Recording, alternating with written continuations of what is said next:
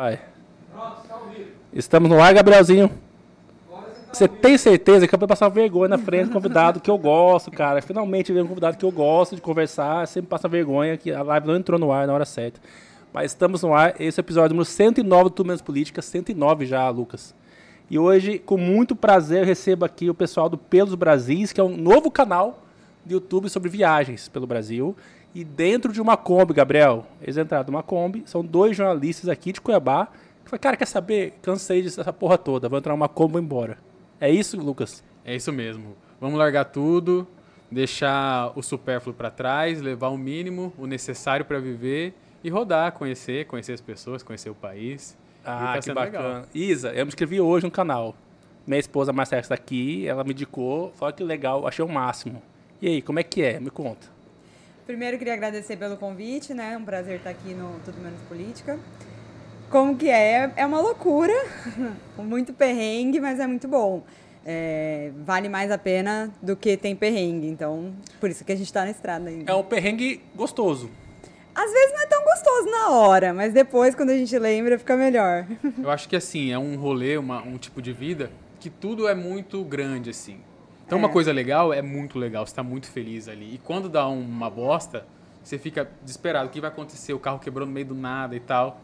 Mas aí quando passa, você relaxa e. E, e eu quero falar muito desses detalhes, desses perrengues depois, porque além do YouTube, para quem quiser assistir, é só ir lá no YouTube, botar Pelos Brasis, né? BRAS, tá aqui na descrição do, do, do canal nosso, só entrar aí. Uhum. E também tá no Instagram. No Instagram vocês postam tipo, tipo um diário, né? Isso. Tá acontecendo. Isso, a gente faz pelo menos uma postagem por dia. E aí a gente tem alguns algumas editorias fixas, digamos assim. Então a gente tem os rostos pelos Brasis, que são pessoas interessantes que a gente encontra pelo caminho, histórias interessantes, pessoas anônimas, a gente bate um papo com elas e aí mostra a história delas. Tem os sabores pelos Brasis, que a gente vai ah. provando comidas e tal. E aí, e aí tem o diário também. Ó, isso, hoje fizemos isso, tal, hoje a Kombi quebrou, é, enfim, como é, como é tá brigado na Kombi. É? Ah, um... vocês brigam? É, é não, não, eu. Minha mulher tá aqui, eu casado, perguntando. Eles brigam. não tem como não brigar, né? Mas também não tem como ficar muito tempo brigado. É porque não tem pra onde escorrer, não tem pra onde ficar. O máximo é, sei lá, fechar a cara, olhar pro lado e esperar a raiva passar e fazer as pazes. É meio assim. Fundo. É. Mas além do. Então, a gente tem o Instagram, tem o YouTube, a gente também tem um podcast. A gente fez uma ah. primeira temporada pelos Brasis Podcast e tem o TikTok. Então, e o, tá e o podcast? Lugares. É no YouTube também? Não, o podcast é só nas Nossa, plataformas de áudio. Porque agora também o, o Spotify tá aceitando vídeo, né? É, é, tá. Legal. Mas a gente fazia só áudio porque também é, a gente grava dentro da Kombi, não tem toda uma estrutura de gravação, então a gente ainda. E foi a primeira temporada, né? É, a, a proposta 15... do podcast, tipo assim, vamos pegar a nossa audiência, botar dentro da Kombi e não bate papo com a gente. É. Então é a gente trocando ideia. Que e massa. como se eles estivessem ali vivendo experiências que não cabem num vídeo ou não cabem. Então é uma conversa mesmo. Eu, ó, eu, eu, quero falar sobre tudo isso, porque, como eu falei, e é verdade, é um assunto que eu adoro. Assim, eu, é, a nossa vida é política, trabalho com política, aqui é uma empresa de política, é tudo, tem um site política, mas assim, tá chato hoje. E vou falar sobre isso também uhum. depois. Mas antes eu quero saber. O que, que vocês faziam antes? Porque, que, onde é que deu a louca? Quem são vocês antes da Kombi? Tá. Meu nome é Lucas, sou jornalista, cuiabano, palmeirense. Eu trabalhei por 15 anos num portal de notícia. Entrei como estagiário e aí estava no cargo de editor-chefe. E aí estava satisfeito e tal, mas sempre você quer uma coisa diferente, sempre, sabe, querendo uma experiência nova, enfim. E aí, a gente sempre, desde que a gente começou a, a namorar, a gente gostava muito de viajar. E em 2020, a gente fez uma viagem para a Índia, a gente ficou um mês na Índia. Caramba, um que rolê gigante. doido, cara. Andamos de carro, de trem, de avião. Não acabava nunca o país. De tudo. e aí fiquei com aquilo na cabeça. Falei, vamos fazer uma viagem longa no Brasil. Pô, o Brasil é grande, o Brasil tem muita coisa. Vamos, Isa, vamos. Um dia, então. Um dia vai. Aí voltamos, pandemia, fecha tudo, ficamos em casa, trancado, aquilo que todo mundo sabe. E o sonho guardadinho na gaveta lá. Pô, e aí quando? Algum dia a gente tem que fazer isso. E aí foi desenvolvendo e tal. Até um dia que chegou, ó, é agora ou nunca. É agora ou nunca, senão tem filho, senão tem outro compromisso e não vai acontecer. Sim. Vamos parar um ano? Vamos. E aí foi meio que isso. Aí começamos a procurar carro, chegamos na Kombi, e aí a coisa desandou. Mas daí, como é, né? como é que foi isso? É, é, escolher a Kombi, comprar uma Kombi, lógico, usado, nova não foi, né? É. Mas daí, qual foi o processo? Pô, qual é o ano, tem que ser o estilo tal, ou aqui tá o motor melhorzinho, qual que foi essa? Ah. Eu sempre gostei de Kombi, assim, sempre achei um carro massa. Ah, Kombi é demais, E aí, cara. e acho que todo mundo tem uma memória de Kombi. Algum Porra. tio teve uma Kombi, sei lá, alguém, uma Kombi passou na vida de alguém, né? E eu queria uma Kombi. E a gente começou a procurar, pensando, ó, vai demorar pra achar, tem que, provavelmente vai ser fora do estado, tem que viajar para ver a situação, motor e tal. E aí buscando, encontramos uma em Cuiabá. Ah. Falou, pô, em Cuiabá, uma Kombi, uma Kombi Home, né? Entramos em contato com ele, o Charles, ficou nosso amigo, cara, gente boa pra caramba. E ele falou, ó, essa Kombi eu já vendi, mas eu tô finalizando outra, vocês querem ver? A gente falou, ah, a gente quer ver. Olhamos, falamos, cara, é essa. É essa. O motor tava refeito, não tinha problema nessa parte, e a casa ele tava fazendo, ele mesmo faz artesanalmente, sozinho, no quintal de casa ele faz Caramba. faz a parte hidráulica, elétrica, faz os móveis. E aí vai ser essa. A gente combinou e aí, ah, a gente quer uma alteraçãozinha aqui, outra ali, ele topou, fez. E aí o projeto foi pra frente, a partir disso. Mas- na nossa cabeça ia demorar pra sair. Porque até achar a Kombi e tal, mas depois que a gente conseguiu ela, Aí deslanchou. desan- deslanchou, é. Aí E, começou e quem batizou certo. ela de Cuiabana? É Cuiabana o nome dela, não é? Acho Foi que você. É, fui Foi eu, você. né? Fui eu. É, mas deixa eu só me apresentar também. Meu nome é Isabela, eu também sou jornalista. Eu sou de São Paulo. Ah, bacana. Vim pra, sou de São Bernardo do Campo, né, São Paulo. Vim pra cá pra fazer faculdade de jornalismo na UFMT. Aí a ideia era fazer faculdade e voltar. Mas aí conheci o Lucas, casei e aí fiquei aqui. Traba- A gente trabalhava junto, É, trabalhei gente se conheceu no trabalho. se conheceu no trabalho. Trabalhei oito anos lá no mesmo portal. Comecei com, cobrindo cultura, depois fui para política e era editora adjunta. Então, nos últimos anos, ele era editor-chefe e eu adjunto. A gente trabalhava direto ali. É, Então ele era meio que teu chefe. é, era. Isso. Desde o início que a gente se conheceu, ele era meu chefe. No começo ela era estagiária. Ah, Olha que situação complicada. Sim. É. Cara, é Agora legal. é- chefe. e é um encontro mesmo de almas, assim, porque qual a chance? Você tava lá em São Bernardo do Campo um dia, É. vou fazer faculdade na Cuiabá, que vou conhecer um cara que vou entrar uma Kombi com ele pra rodar o país. E faltava pouco pra ela ir embora quando a gente se conheceu mesmo e começou É. a se relacionar. Então, assim, a gente começou a se relacionar e acabou a faculdade, meio que eu vou voltar, eu não vou, e aí o que, que a gente faz? Ah, vamos casar. É, foi meio que assim, tipo, não teve um grande pedido de casamento, uma grande coisa. Ah, fica eu, aí, a, fica a crítica aí. É, fica, fica a aí a crítica. crítica. Fica aí a crítica. Eu morava com uma prima minha que também fazia faculdade, ela ia voltar para Rondonópolis.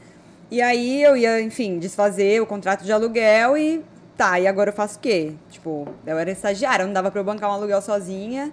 E, enfim, também não, sabe, não queria ir embora. E a gente decidiu ir morar junto. Aí decidimos, ah, então vamos casar. Aí casamos. E aí, seis anos depois, decidimos ir morar numa Kombi. É. Tudo fica, fica a dica pra você, Gabriel, que o Gabriel tá nessa. O Gabriel, tanto que ele criticou, ele tá noivo. E olha a história dele. A noiva dele tá em Curitiba. Volta ou não volta pra Cuiabá? O que eu falaria pra ela? Não volta. É Curitiba, massa demais, gente. Mas que ela não, não ouça isso. Então, é a dica, Gabriel. Fala pra ela, meu amor, vamos comprar uma Kombi. Pronto, resolvido. Porque a Isabela também ia embora, Gabriel. Você viu? Ela ia embora. O Lu falou, não, calma, eu vou resolver, vou comprar uma Kombi. E deu tudo tempinho certo. depois. Deu tudo certo, deu tudo certo. E, gente, e é legal demais porque é, vocês não só saem rodando por aí, né? Aquela coisa de só. Porque já é legal. Os canais que eu sigo, eu, consigo, eu gosto de ficar vendo lugares diferentes, pessoas diferentes, mas não, vocês dividiram isso em conteúdos como se fosse de fato o editorial de um jornal. É. É isso? É. Eu acho que pelo fato da gente ser jornalista, né, isso ajuda, digamos assim, ou aguça o nosso olhar para essas coisas. Então, desde o início a gente pensou em conhecer o Brasil e os Brasis, né, por isso pelos Brasis, porque a gente acha e está vendo que existem muitos Brasis dentro do Brasil, várias realidades, várias pessoas e tal. E desde o início a gente tinha essa vontade de conversar com pessoas diferentes, de conhecer lugares que a gente nunca tinha ouvido falar, lugares que não são tão, turísticos, não era uma, uma coisa só de, ah, sei lá, vamos tirar um ano sabático. A gente queria conhecer mesmo o nosso país, assim. A gente já tinha feito algumas viagens, como o Lucas falou, para a Índia e para outros lugares fora do Brasil. A gente falou, não, a gente tem que conhecer nosso país. Nosso país é incrível, as pessoas são incríveis e realmente. Então, acho que esse fato de ser jornalista e essa vontade fez com que a gente tivesse essa, essa divisão. Assim, é lógico que as coisas foram acontecendo, né? É, o rosto, os sabores, foram coisas que foram surgindo. A gente não tinha isso planejadinho antes de sair. Mas aí, durante a, vi- a viagem, a gente foi vendo e falou, ah, acho que é legal mostrar isso, acho que é legal mostrar isso. Acho que a nossa cabeça também funciona desse jeito, né? Nesse modelo de organização, por ter trabalhado tanto tempo em Vocês veículo. foram Então, a gente acaba formatados assim, né? é. É. Então foi uma coisa natural. Natural mesmo. E essa- eu, eu acho legal, cara. É, só que, pra quem tá assistindo, porque Acredite, temos quase 300 pessoas assistindo a gente agora. Que é, quem tá nessa ideia, igual eu e minha esposa Marcela, gosta de vontade de sumir às vezes. Vocês planejaram antes, juntaram dinheiro ou só foda-se, não quebra essa merda aqui e vaza? Não, a gente planejou. Primeiro que a Isa é a pessoa mais organizada que eu conheço na vida, então não tinha como não sair sem estar organizado. é, não essa, ia... não era uma opção. Eu ia acertar. então, quando a gente planejou, quando a gente sonhou isso em 2020 até a gente sair, por mais que o sonho estava guardadinho, sempre a gente voltava e tal. E quando a gente resolveu que ia ser naquele ano mesmo que a gente ia sair, nesse ano agora, que foi no ano passado, a gente começou a planejar, a gente fez, a gente estruturou para conseguir ficar um ano. Então, o nosso projeto é um ano na estrada. E aí, o canal, tudo surgiu depois. Era tipo um ano sabático. Ah, então, vamos, vamos viver o Brasil. Então, o que vier do YouTube, que Deus quiser vai crescer, vai ser. Não, é. não tava contando com isso. É, e vai se, ser pra gente continuar crescer, mais que um ano. Mas vai crescer, galera. Mais de um ano, é. experiência que eu tenho. Inteiro. Então é isso. Começou menos ambicioso, mas a gente tem essa pretensão de, pô, se crescer a gente fica um pouquinho mais, a gente conhece é. o Brasil todo. Porque um ano o Brasil não dá para conhecer o Brasil E aí a gente, alugou, a gente alugou nosso apartamento, né? Então assim, a gente saiu depois que a gente tinha um apartamento financiado. Meu maior sonho era quitar o apartamento. aí conseguimos quitar o apartamento, aí enfim, a gente conseguiu alugar ele. Então, quando quitou, essa... você alugou e vazou. É, tipo, é. Foi, foi, mais ou menos é. isso. Aí conseguimos essa rendinha também para manter a gente na estrada. E, e, agora, né, lutando para crescer no YouTube, nas redes sociais. Cara, mas só quatro meses, né? Só quatro meses. Vocês estão crescendo muito rápido. Só quatro meses. Ai, que bom você falar isso, porque às vezes a gente acha que a gente está crescendo devagar. Não, e eu falo, eu já, é, aqui no programa também, está dois anos no ar. E de fato, às vezes acontece daquelas animadas, se vê. Dá, que tem, são fases. Tem meses uhum. que dá aquela estagnada. Sabe? Cara, eu tô aqui remando, remando, não acontece nada, mas do nada acontece algo, algum, você acerta no conteúdo, acerta na, na cidade certa é. uhum. e o trem explode. Quando você bombar na primeira cidade, daí o YouTube vai, vai começar a entregar todo mundo já. É, ele, ele vai ver potencial. Rolou isso com a gente. A gente estava engatinhando ali, né? Crescendo um pouquinho, e de repente a gente fez um conteúdo numa praia de nudismo. Aí a gente tinha. Pô, a gente véio, tem meus... uma média de 200 acessos. Cara, tal. eu quero muito ir, velho, praia de nudismo. Já bateu mais de 300 mil esse vídeo. Aí.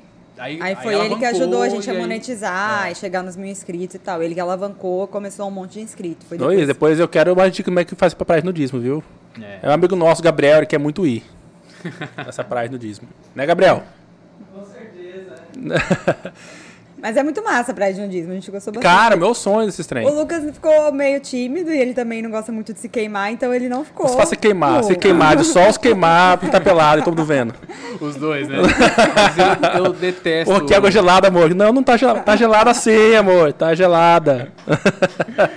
eu detesto o lance do sol, de passar protetor. Eu tô sempre com a camisa de manga UV. Eu queria comprar uma calça de proteção UV. Ah, eu vi mesmo. Mim... Naquela cidade submersa estava, estava com uma, é, uma blusa. Ele só usa assim. essa blusa aí. Aí chegamos na praia de nudismo e falei, ah, não vou tirar a camisa, tem que passar protetor e tal. Enfim, no resumo da história, eu tive que tirar a sunga, fiquei de camiseta e. e é, não pode, não pode de roupa mesmo, é, é, é o contrário ficou, do mundo. A gente pode. ficou numa área de transição, porque no começo o Lucas não queria tirar nada.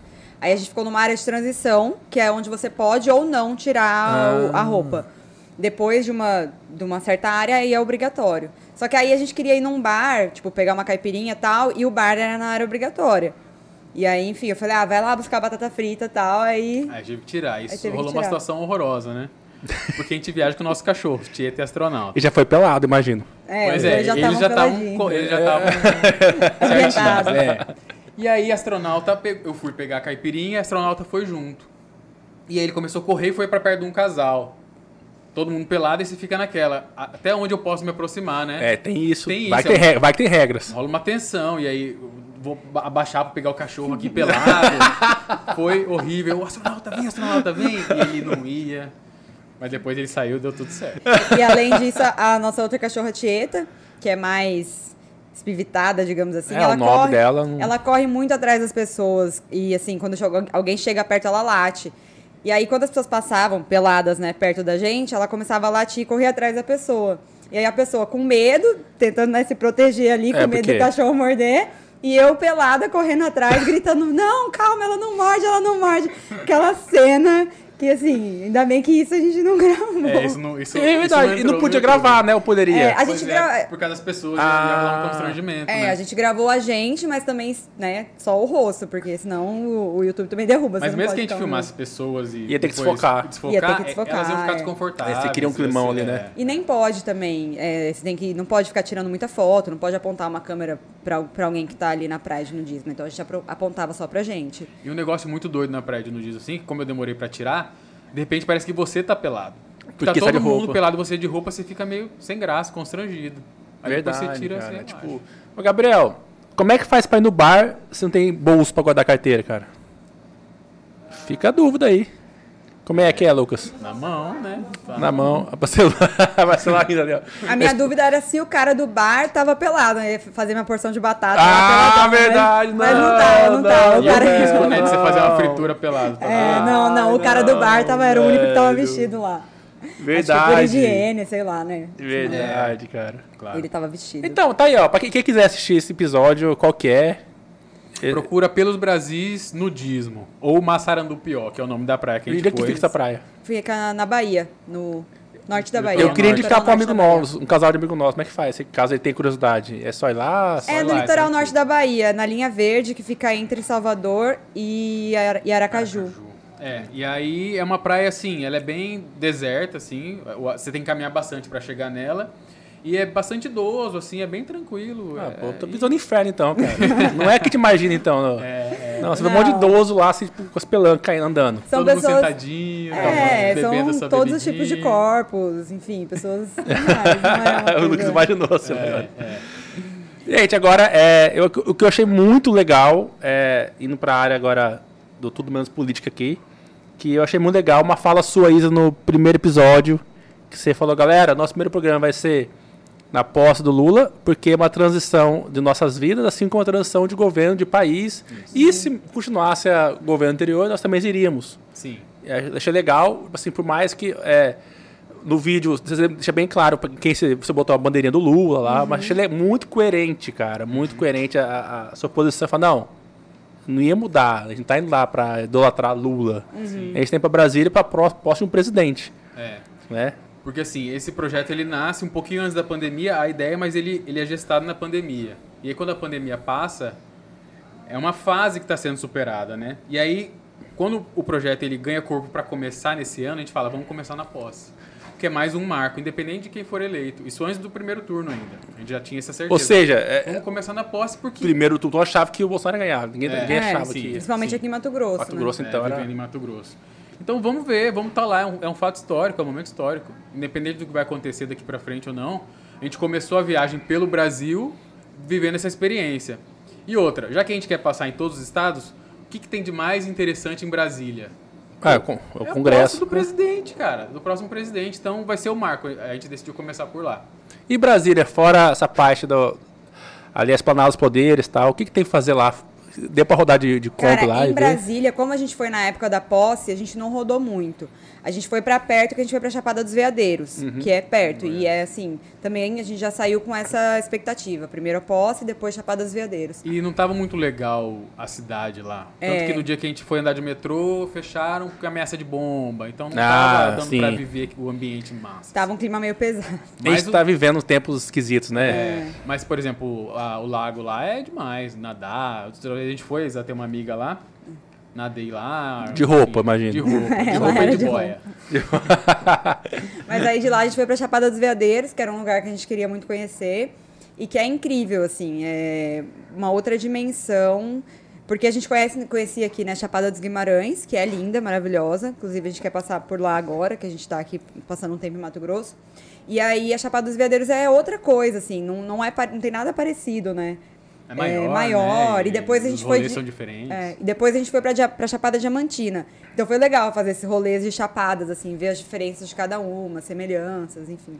E ne- nesse episódio que vocês fizeram da posse, eh, tiveram muito rage assim nos comentários, porque vocês andaram com a bandeira? Até que não. O que rolou foi que antes de sair, a gente deu algumas entrevistas e alguns Hum. portais. E aí alguns portais abordaram isso, que a gente começaria pela posse, e aí nos comentários, na caixa dos comentários, ali veio bastante coisa, bastante coisa pesada. Como eu, assim, 15 anos trabalhando em portal, eu sei como é que funciona. Sim. Eu dei risada, a gente gravou um vídeo reagindo a esses comentários. A gente fez é. pro Instagram. A gente sabe que a maioria, inclusive, vem de assessorias de, de políticos é, para comentar. Eu não imagino uma pessoa física comum. Ah, deixa eu entrar aqui, deixa eu comentar. Eu não imagino. No, no site notícias, né? Não na rede social. Sim, uhum. sim. Deixa eu comentar aqui, sei lá, no olhar direto aqui para xingar esse cara. É. acho que acontece, mas acho que a maioria são geralmente militantes de, de esquerda ou direita ou de político A ou B. Sim. É. E aí rolou umas coisas, tipo, ah, vocês vão comer cachorro e tal, mas é. eu vou ficar bravo com isso. Mas assim, acho que como a gente tava começando o canal, foi tipo ter, segundo vídeo, eu acho. Então a gente não tinha muito inscrito ainda. ah, vocês vão ter esse rage então, calma. É, em algum momento mas rolou também no Instagram algumas pessoas, ó, No Instagram algumas pessoas falaram, é, ah, que não iam eu, mais seguir. O que, que, é pior? Pior é eu. Porque eu não gosto dentro dos dois. Uhum. Eu tenho, pra mim, assim, é, é uma moeda, os dois lados, assim, se virar, é igual. Uhum. E, e a gente também tá na rádio agora, na Rádio Capital, às quintas-feiras de manhã, com no programa do. Não tem gente para participação no programa da manhã da, da Rádio Capital. Cara, é impressionante. Às vezes o cara solta uma matéria lá, um comentário sobre o, uma coisa do Bolsonaro. Daí eu vou lá, desço a lenha. Ah, seu petista. Daí eu, se eu falo mal do Lula, você é bolsonarista. Cara, escolhe, galera. É. Aqui também. Então, assim, a gente está vivendo um momento em que você apontar falhas de A ou B, já automaticamente você vira o rival do cara. E Sim. não. Eu, eu sou um cara, eu sou quase um anarquista, cara. Para mim, político, por mais que eu trabalhe com política, político deveria ser só um funcionário público. Uhum. Eu não consigo, eu não consigo imaginar a idolatria pro político. Ah, eu gosto fulano. Ah, vem cá, Bolsonaro, vem cá. Eu não, não consigo imaginar isso. Uhum. Então, quando eu, eu me posiciono aqui no programa mesmo, cara, é impressionante meus comentários. É, e a maneira mais fácil é atacar você, não responder só é sua crítica, né? É isso. E, cara, e é impressionante. Não é uma crítica sem embasamento. E eu falo por mim, é, antes do Bolsonaro ser eleito, eu passei a vida inteira criticando o PT.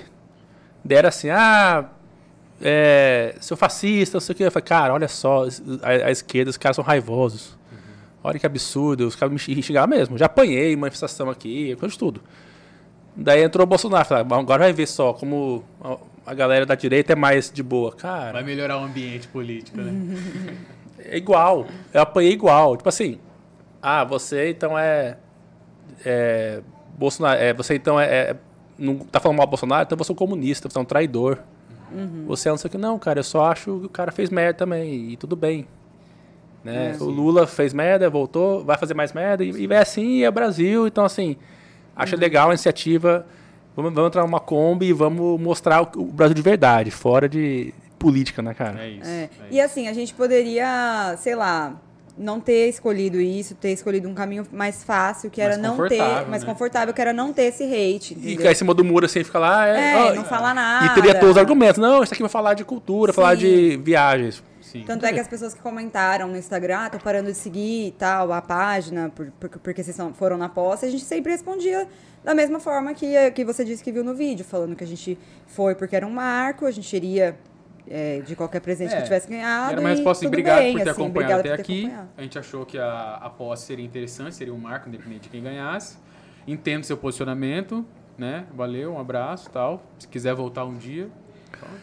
Eu tenho que fazer esse vídeo aí, estou separando vários printando vários comentários me xingando, dois anos pra cá. Cara, que fazer um vídeo só eu reagindo comentários. É engraçado faz, demais. É. Então, assim, fez, né? alguém precisa parar esse cara. Tem que assim.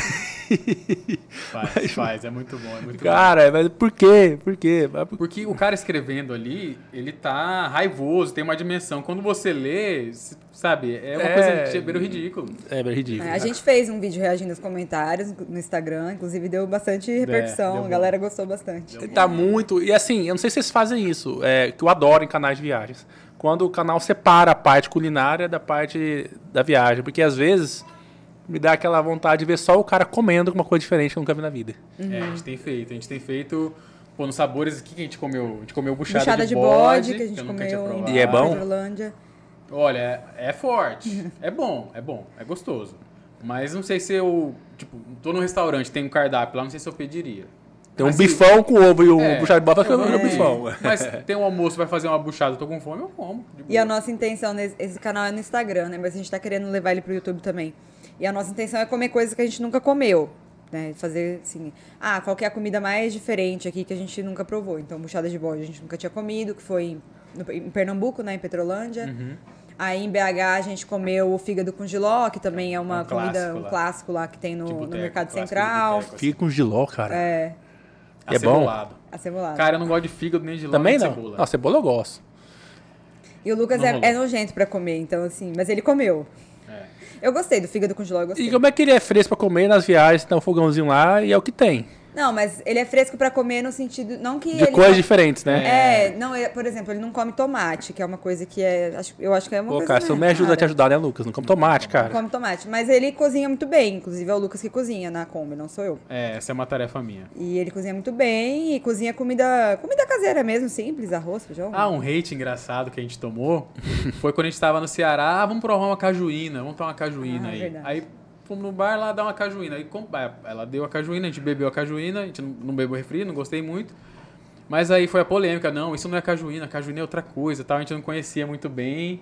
E aí o pessoal que gosta assim ficou bem bravo. Como que vocês provam, fazem um vídeo sem estudar o que é a cajuína e tal, tal, tal. A gente falou, cara, a gente foi num bar aqui no Ceará e pediu cajuína e venderam isso pra gente. Ninguém mandou. tipo. Faz o L agora. É. É, Eu falo pra ainda você? não veio, ainda não Aí Faz falaram o- pra gente que a cajuína original é do Piauí e não é um refrigerante. Então, quando a gente chegar no Piauí, a gente vai provar a original. Vai rolar. Mas o refrigerante chama, caju... se não me engano, chama cajuína, o refrigerante. Eu morei sete anos em Fortaleza.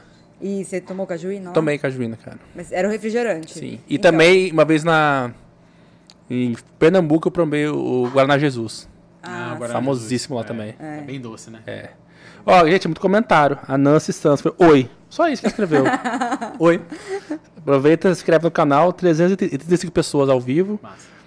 Carlos Mercury, na espera, aqui em São Paulo, capital. A Joana, na espera São Paulo. O outro, cadê? Não sei. Na espera. meus Acho que isso aí foi antes de começar, né? Ah, é. Ah, eu sei, essa parte aqui é culpa do Gabriel. É, foi culpa do Gabriel. E- Deixa, Claro, se for isso. deixar algum rage aqui, deixa pro Gabriel. Aqui, ó, aí, ó, o Jorge aqui, o Jorge não vem no programa hoje e ainda manda é, gracinha aqui. O Rafael passaria vergonha na praia de nudismo? Como assim, velho? O que quer dizer com isso, É, Lucas? acho que não, acho que não. Lá tava todo cada um na sua. É, ninguém passa passaria, vergonha. Passaria vergonha se fosse com um cachorro. Se fosse no inverno, vergonha. talvez, no frio, É, água pode gelada, ser, pode ser, talvez, no pode máximo. ser. mas Mas o inverno é pra todos, então. Aqui, ó, o Marcondes, que sempre participa com a gente, mandou aqui, ó. Qual a melhor comida do Brasil? Olha, boa pergunta e difícil. Comida mineira é espetacular. É qualquer lugarzinho que você vai, um botequinho, É bom. o PF é sensacional. Incrível, incrível. Comida do Nordeste também é muito boa e muito diversificada, né? E muito A barata. parte do sertão é muito diferente da do litoral, então isso é, é incrível. Mas a gente ainda não foi, mas eu tenho parentes em Belém e a comida do norte também é incomparável, né? Então, Eu acho que na, na- é que a gente não conhece né, o Brasil inteiro ainda. A gente começou faz pouco tempo. Mas eu acho que na viagem a comida que eu mais, mais gostei foi uma moqueca que a gente comeu na Bahia, em Embaçaí, que ela era bem queijudona, assim. Tinha muito queijo na moqueca. Lá E na Bahia vocês confundiram o, o- a pimenta com o vinagrete? Eu, mas eu fiz isso lá, cara. Não, Eles não têm uma pimenta que parece um vinagrete, igualzinho. Daí você vai seco nela achando que é vinagrete, é pimenta. Você morre. nossa. Ó, Eu aqui, ó. O Gabriel mandou aqui, ó. Tu mesmo política petista. Hate nesse podcast, galera. O Jorge, eu sou de direita. Também, eu não sei, eu não gosto de falar que eu sou de direita. Que eu sempre fui. Eu, eu, eu já eu era mais libertário, assim. Tipo, era impo- imposto era roubo, o Estado é uma bosta, Sim. fecha tudo, pra mim era assim. Daí eu fui envelhecendo, aquela coisa. falei, ah, não, não é bem assim. Mas hoje eu, eu tenho vergonha de falar que sou direita, eu vou achar que sou bolsonarista, cara. É, tem isso. Mas se eu não faço direita, eu vou achar que sou petista também. Daí lulista, daí puta, e agora? Então eu faço anarquista, cara. Hum, Tá bom. Mas assim, viajando, conhecendo um Brasil profundo, aí o pouco que a gente fez, é, eu não consigo acreditar assim numa ideia de estado mínimo pra nossa realidade. Não, é muito grande, nosso país é muito é grande. muito grande. É, é, assim, sabe, e sabe quem fala isso hoje, cara? Que, por incrível que pareça, que a, a Isabela, e você trabalha com polícia também, o Kim Kataguiri do MBL fala isso hoje. Ele- Meia culpa que ele faz. Fala, "Ga- Galera, eu ainda acho que o Estado deve ser mínimo. Hoje é deputado do segundo mandato. Ele Fala, cara, é, mas eu acho que o, o país é tão grande, tem problemas estruturais tão sérios, tão grandes, que antes disso nós temos que resolver primeiro essa parte eh, essencial. É. Eu vou- pra- Antes de falar do Estado mínimo, nós, nós temos primeiro em, em- tirar essas pessoas que estão nessa vulnerabilidade gigantesca para daí depois de pensar nisso. É. E eu penso assim hoje. Você ver, eu penso assim hoje, galera, e eu não sou de esquerda, e tudo bem. Sim, tudo eu bem. achar que é legal. E nessa viagem a gente tem, assim, é muito rolê de conversar com as pessoas. Muito rolê de conversar com as pessoas mesmo. E aí, a última coisa que entra em debate, assim, é isso. É, é. política. Tipo, ah, aqui, rola isso nas viagens também? Vivendo na cidade, enfim, rede social, a gente está muito alimentado por isso o tempo todo. Mas fora disso, na, na estrada, é, isso não está em debate, assim, não está em questão. Não é uma questão. É uma outra, você fala porque, uma porque tem problemas maiores. Exatamente. Você é, por isso? E tem, assim, é, solidariedades maiores. Então, a gente, muita gente ajuda a gente na estrada. Muita. Se não fossem as pessoas ajudando a gente, a gente estaria muito mais ferrado do que, enfim sei lá, da pessoa ver a gente na rua, oferecer a casa dela, ah, toma banho na minha casa, tal, tal, tal. E aí, assim, sabe, é uma coisa que aquela pessoa é bolsonarista, é, é lulista, é. Foda-se, ninguém liga. Foda-se, tipo, é. não importa. Teve uma cidade que a gente chegou, a gente parou a Kombi assim na Bahia, no interior da Bahia. Um senhorzinho olhou assim, falou: É, é uma Kombi Home, né? A gente falou: É, é de vocês? É. Vocês vão ficar onde? Ah, não sei, a gente acabou de chegar, tô procurando. Fica na minha chácara.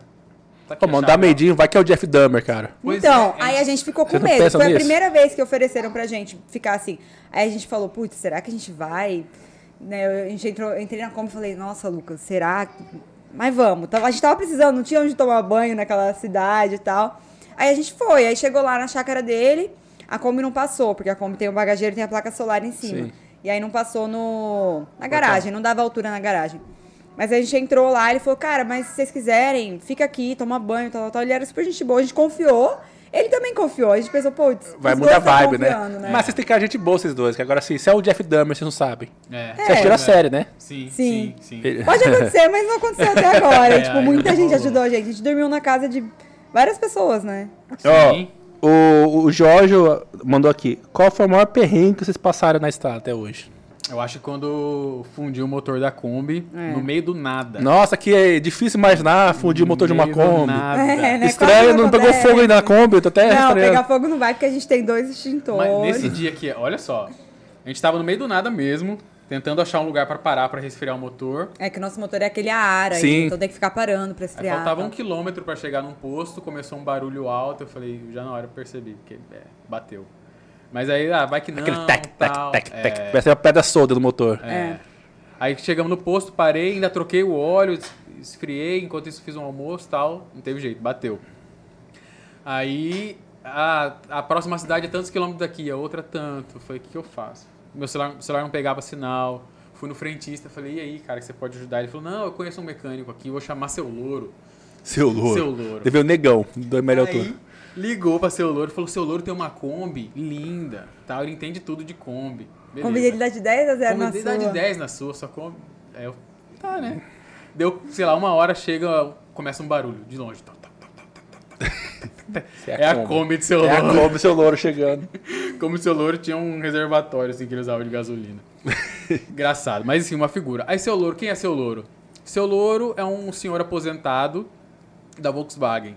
Trabalhou ah, a vida inteira na Volkswagen. Cara, que aleatório, velho. Parte da carreira dele foi montando o motor de Fusca, que é o motor da Kombi. Parte foi sendo mecânico de assistência técnica. O cara sabe tudo é. de Kombi, de motor. Daquele, sabe seja, de... ele tinha um alicate e um arame. Do, e assim, no meio do nada, aquele senhor aparece ali Pum. e ele olhou, ó, bateu mesmo. E além disso, a mangueira aqui de, de gasolina tinha acabado de soltar o parafuso. Se andasse mais um pouquinho, pegava fogo. É. E ele, assim, ele olhou pra gente e falou: Não, cara, eu vou ajudar vocês. É, a gente tava perto do, de Itacuruba, que era uma cidadezinha bem pequenininha. Ele falou: se vocês forem para Itacuruba, não vai ter nada lá, não vai ter nenhuma peça. Se que precisar, é mora, uma né? retífica, que é onde ele mora.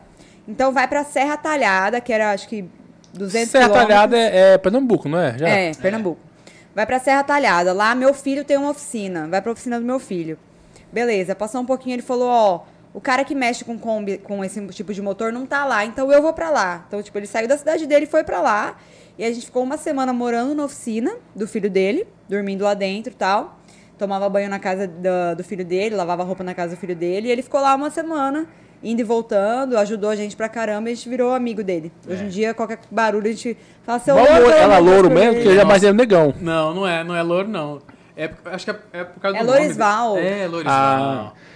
E aí ele é nosso personal mecânico hoje em dia. É. Rola um barulho, a gente grava um áudio e fala, seu louro, o que será que é? Ele fala, ó, ou é isso ou é isso ou é isso. Você já, e acerta. Você já recebeu aquele meme que é o mecânico ricão, cheio de ouro? Não. não. Que assim, é um cara, tipo, parece um indiano, assim, cheio de ouro, uhum. joias.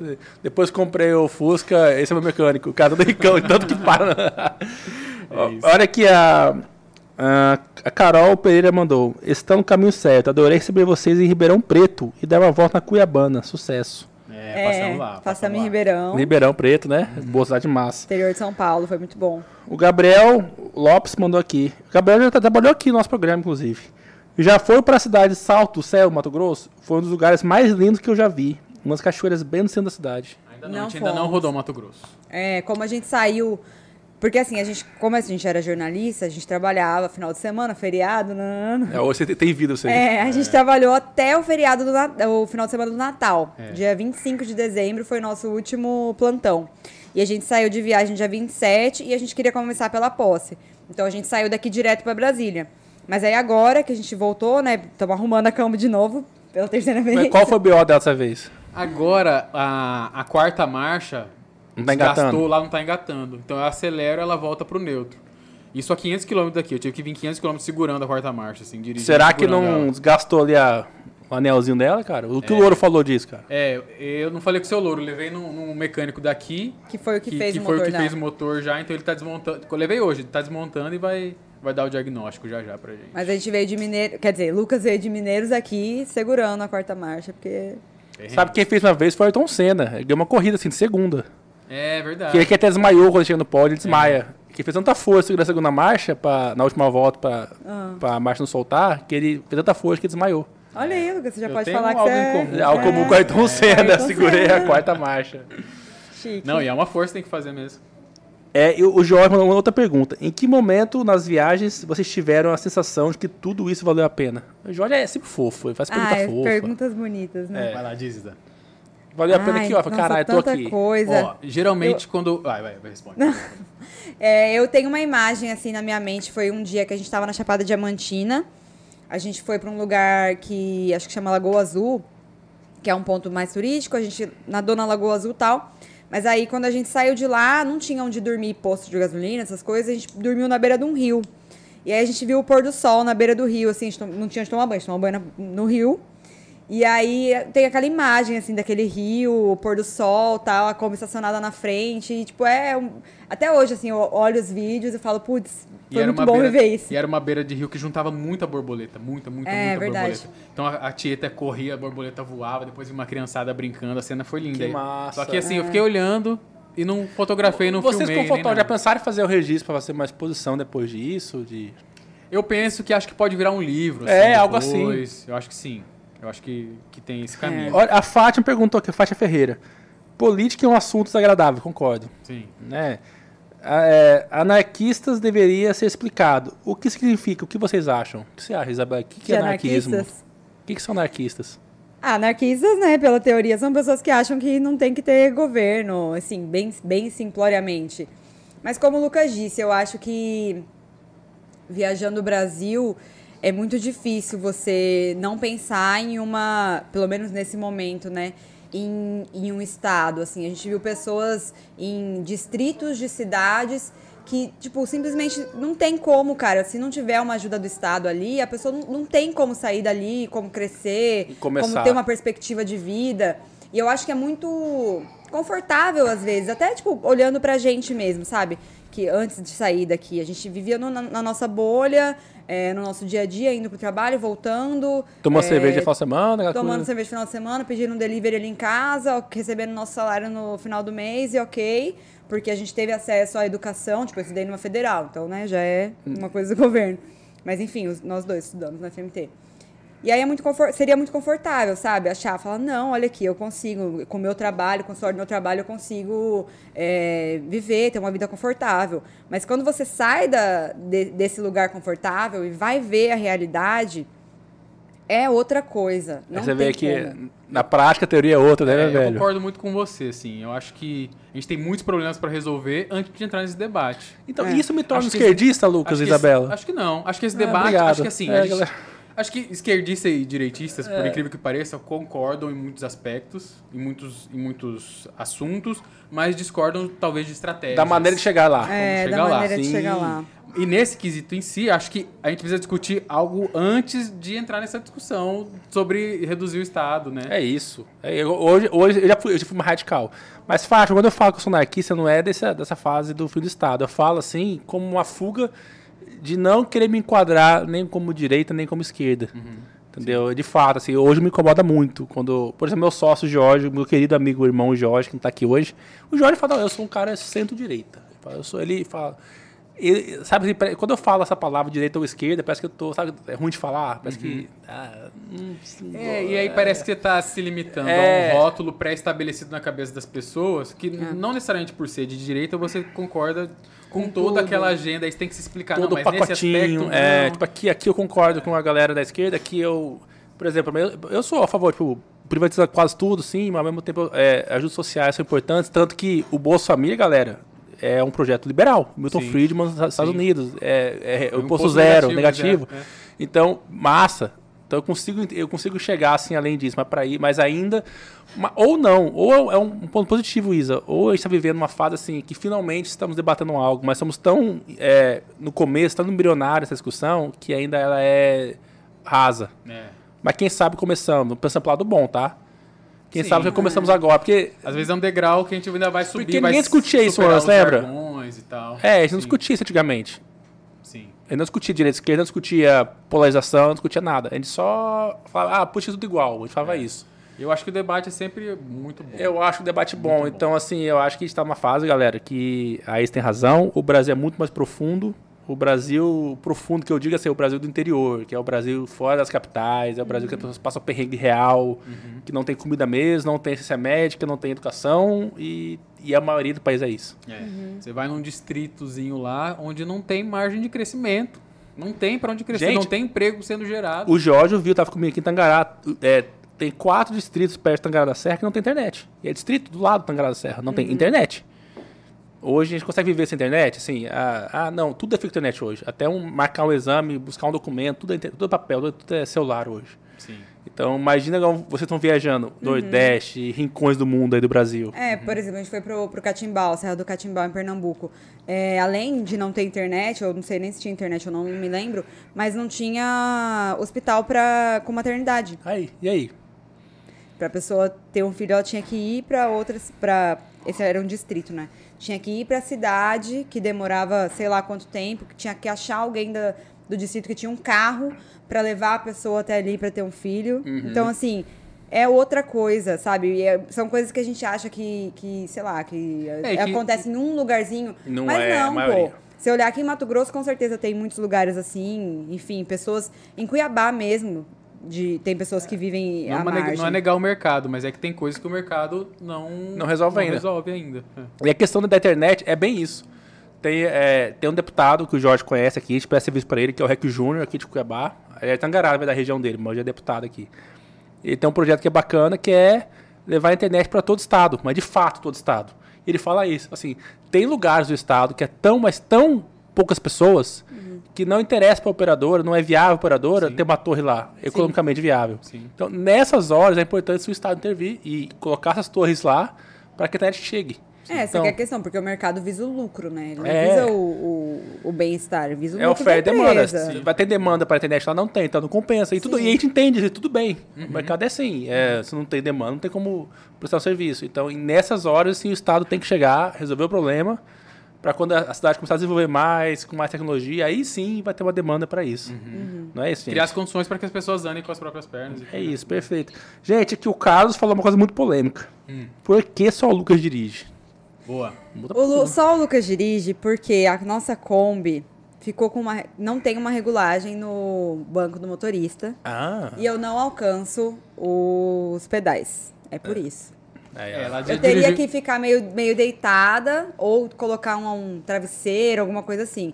Eu já dirigi aqui em Cuiabá, mas na estrada eu não tenho coragem de dirigir assim, sabe? Desconfortável, enfim. É por isso. E eu gosto de dirigir, eu adoro dirigir. Eu também gosto, cara. E dirigir como é muito gostoso, é muito diferente. Sim, é porque a volante é grande, a volante é grande, é reta. Você tá assim. tá sentado em cima da roda e é uma relação diferente com, com o carro, assim. Você sente o carro mesmo, sabe? É, tem aquela coisa de você tá de cara, né? Porque ela não tem a o motor na frente. Então é. dá um medinho também. Ah, verdade. Você tá o motor de fica cara atrás. ali, se bater, já era.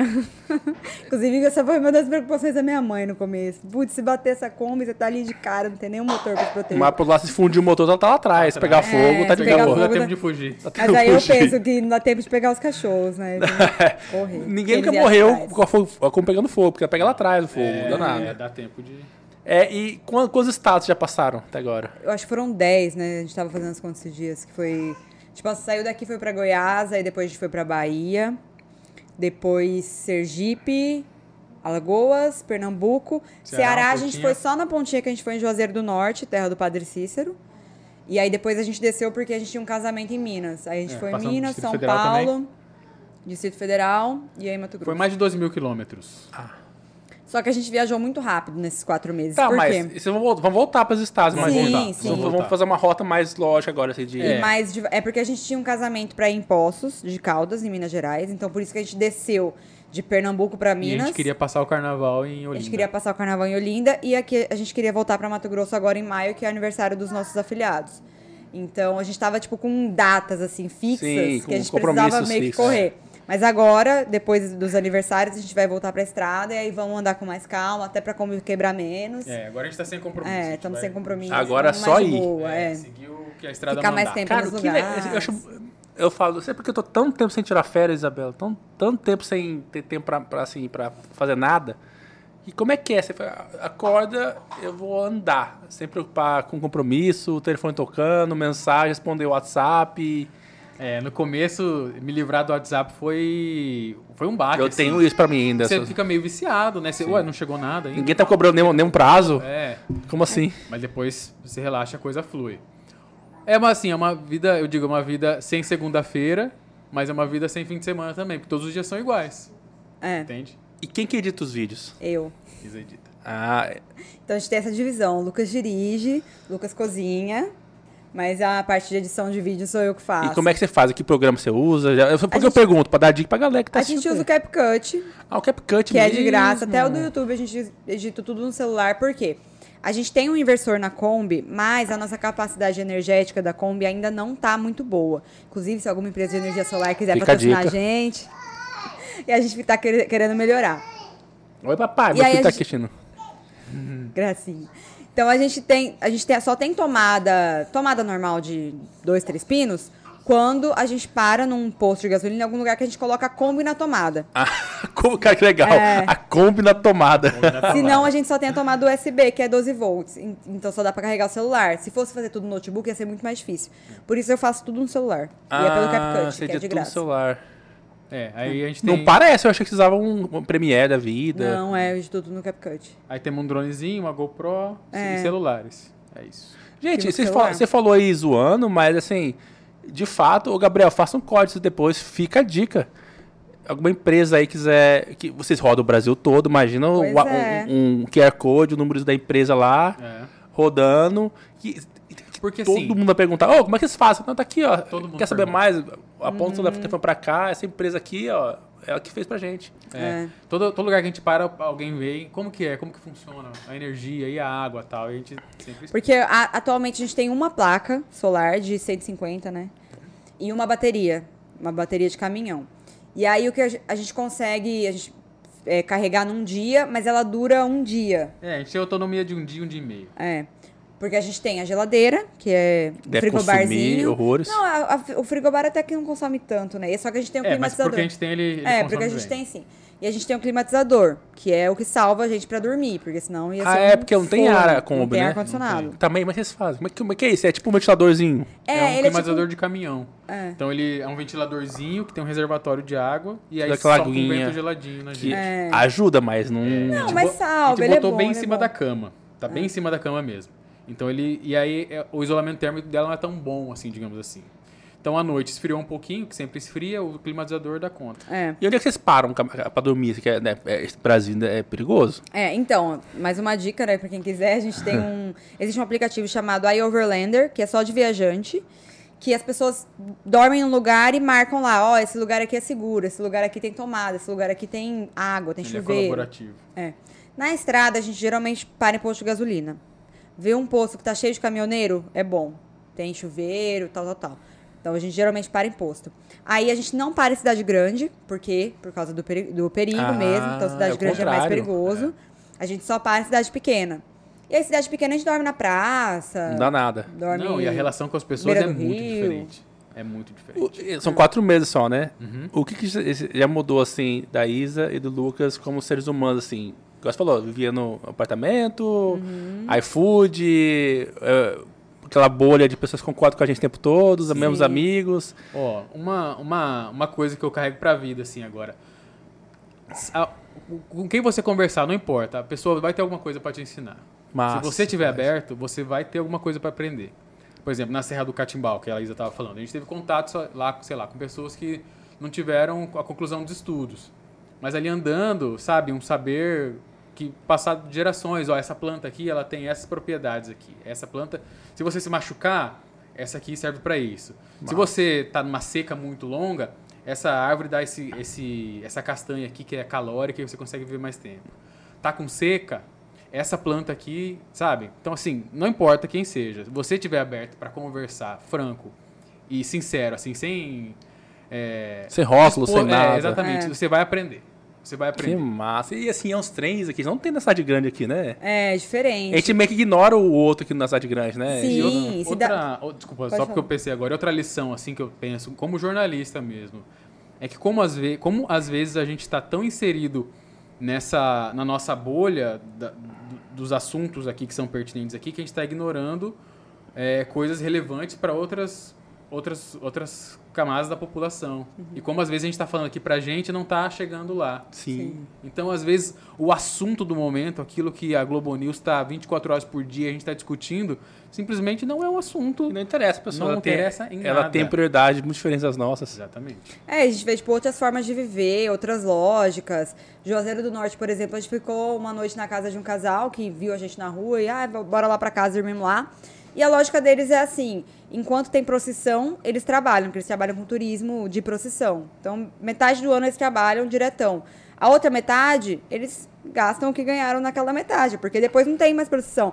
Pô, é outra lógica cara. de vida, e tudo cara. bem, tá tudo E é, tipo, é muito legal ver essa diferença de como as pessoas vivem diferente, né? Porque a gente tem uma ideia de de caixinha mesmo, ah, trabalhar segunda a sexta e tal, tal. Enfim. Sim, é, guardar dinheiro, ter um plano de saúde, é, tomar minha cerveja, assim, aquelas é. coisas, as nossas prioridades são bem diferentes das prioridades do brasileiro comum. Conta daquela conversa que você escutou quando a gente estava na feira em Mucugê, do feirante, Lembra que ele estava falando que ele, não, que ele não iria no dia seguinte, porque já tinha vendido tudo e tal? Ah, é, foi assim. A gente estava numa feira lá em Mucugê, Chapada Diamantina.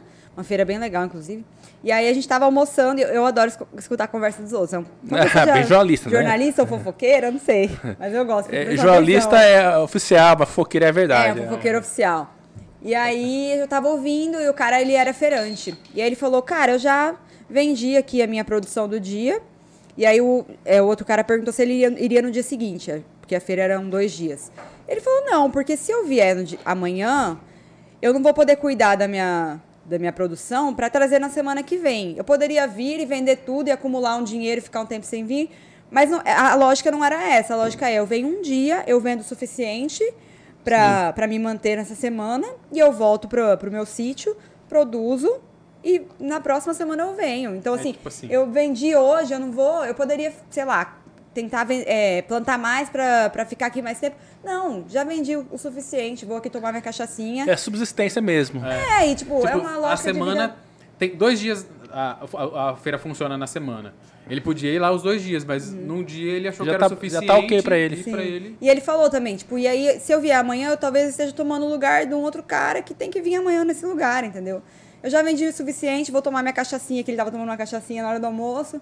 Comer, acho que era rabada, né? Comer minha rabada, tomar minha cachaçinha e beleza. Depois eu volto pro meu sítio, produzo. É, e na lógica que intercerida é inaceitável, não, pô. Vamos aproveitar o dia amanhã. É, é lucro, é, produzir, produzir. mais. Você sabe que, é, pensando nisso, falando, tô, tô viajando aqui. É, o que, que foi isso? Você, mulher, cara. O que, que você teve que abrir mão que falar, cara, isso aqui jamais eu viveria sem, que hoje você vive, foda-se. Cara, eu sempre fui meio desapegada, assim. Então, tipo, é, talvez uma preocupação que eu não tive foi, sei lá, fazer unha. Nunca fiz unha. nunca fiz. Nunca nada, essa... nada mudou. É, tipo, cortar cabelo, vai. É uma coisa, né? Meu cabelo é. Se eu não fizer o corte, agora ele tá torto, porque é pra ser torto. Então, se ele crescer, não vai ficar mais torto. Então, tipo, quando eu passei lá em BH, cortei com meu amigo. Mas se não der também, eu raspo. Eu sempre fui meio desapegada dessas coisas de. Ah, de vaidade, digamos Mas assim. É... Mas assim, deixei quase todas as minhas roupas, né? Porque o que cabe na Kombi é muito pouco. Então eu deixei quase todas as minhas roupas. Aí agora, por exemplo, Eu vim pra cá, tem os eventos sociais pra ir, os aniversários, eu não tenho uma roupa bonitinha, tem que pegar emprestado. E, enfim, ah, pede pra cunhada, pede pra prima e é isso. Mas, assim, eu acho que como mulher na estrada, é, isso é o de menos, sabe? O, o é, existe uma insegurança muito grande, um medo muito grande, que admiro muito mulheres que viajam sozinhas na estrada, porque tem, tem mulher caminhoneira, que... sim. É, não só caminhoneira, tem mulher também viajando de Kombi, de van sozinha.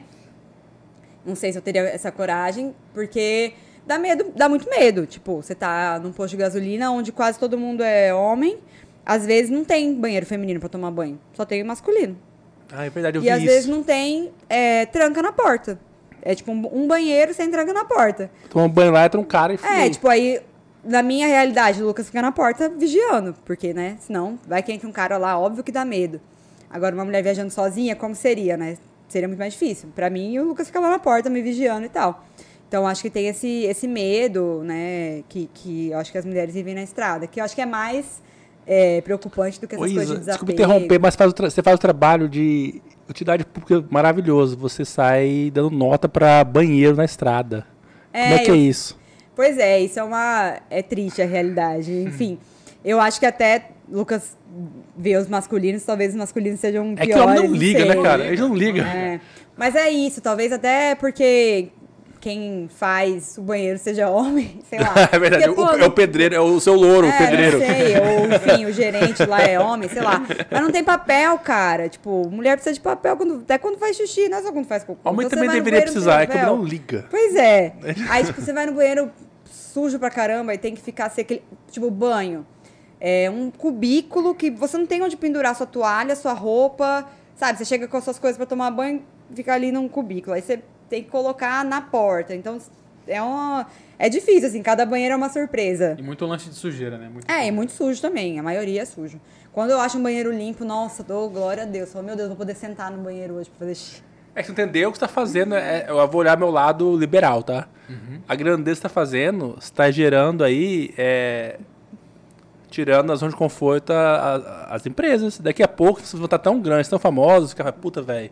Já já vem aqueles doidos daquela compra aqui e vão falar no banheiro. Então eu já vou reformar agora essa porra aqui. Deixar limpinho. Mas eu acho que essa questão do É. banheiro feminino talvez seja por isso mesmo, pela lógica do mercado, porque não tem tanta mulher, né? O número de mulheres que vai é menor do que o de homens, então, tipo, a preocupação de ter é, um conforto ali pra, no banheiro feminino não é, talvez Mas não existe, E, é de- e menor. deveria ser, porque se poucas mulheres usam, no caso não vai ter muito custo pra manter aquilo ali. É. Mas né? Porque homem, de fato, não liga isso, né, cara? Homem não- Mas assim, beleza, quatro meses, vocês estão bombando pra caramba, estão crescendo, e eu tenho, a experiência que eu tenho, que sou da área de comunicação. Vocês vão estourar daqui um ano. E alguém fa- falou isso pra mim um dia, cara, quem foi falou isso pra mim? O Jorge, lembrar aí, Jorge, comenta aqui. Um convidado grande nosso veio aqui, não sei se foi o Caio Coppola que veio aqui. Caio Coppola, você deve adorar, ele veio aqui. Eu vi, eu vi que ele veio. Fake pra caramba, velho. Não é É? aquilo, é, é bonitinho online só, mas enfim. Rafael não quer nunca mais. É. É mesmo, cara. É. É. Falar assim, cara, aguenta um ano. YouTube começa a entregar depois de um ano, dá certo.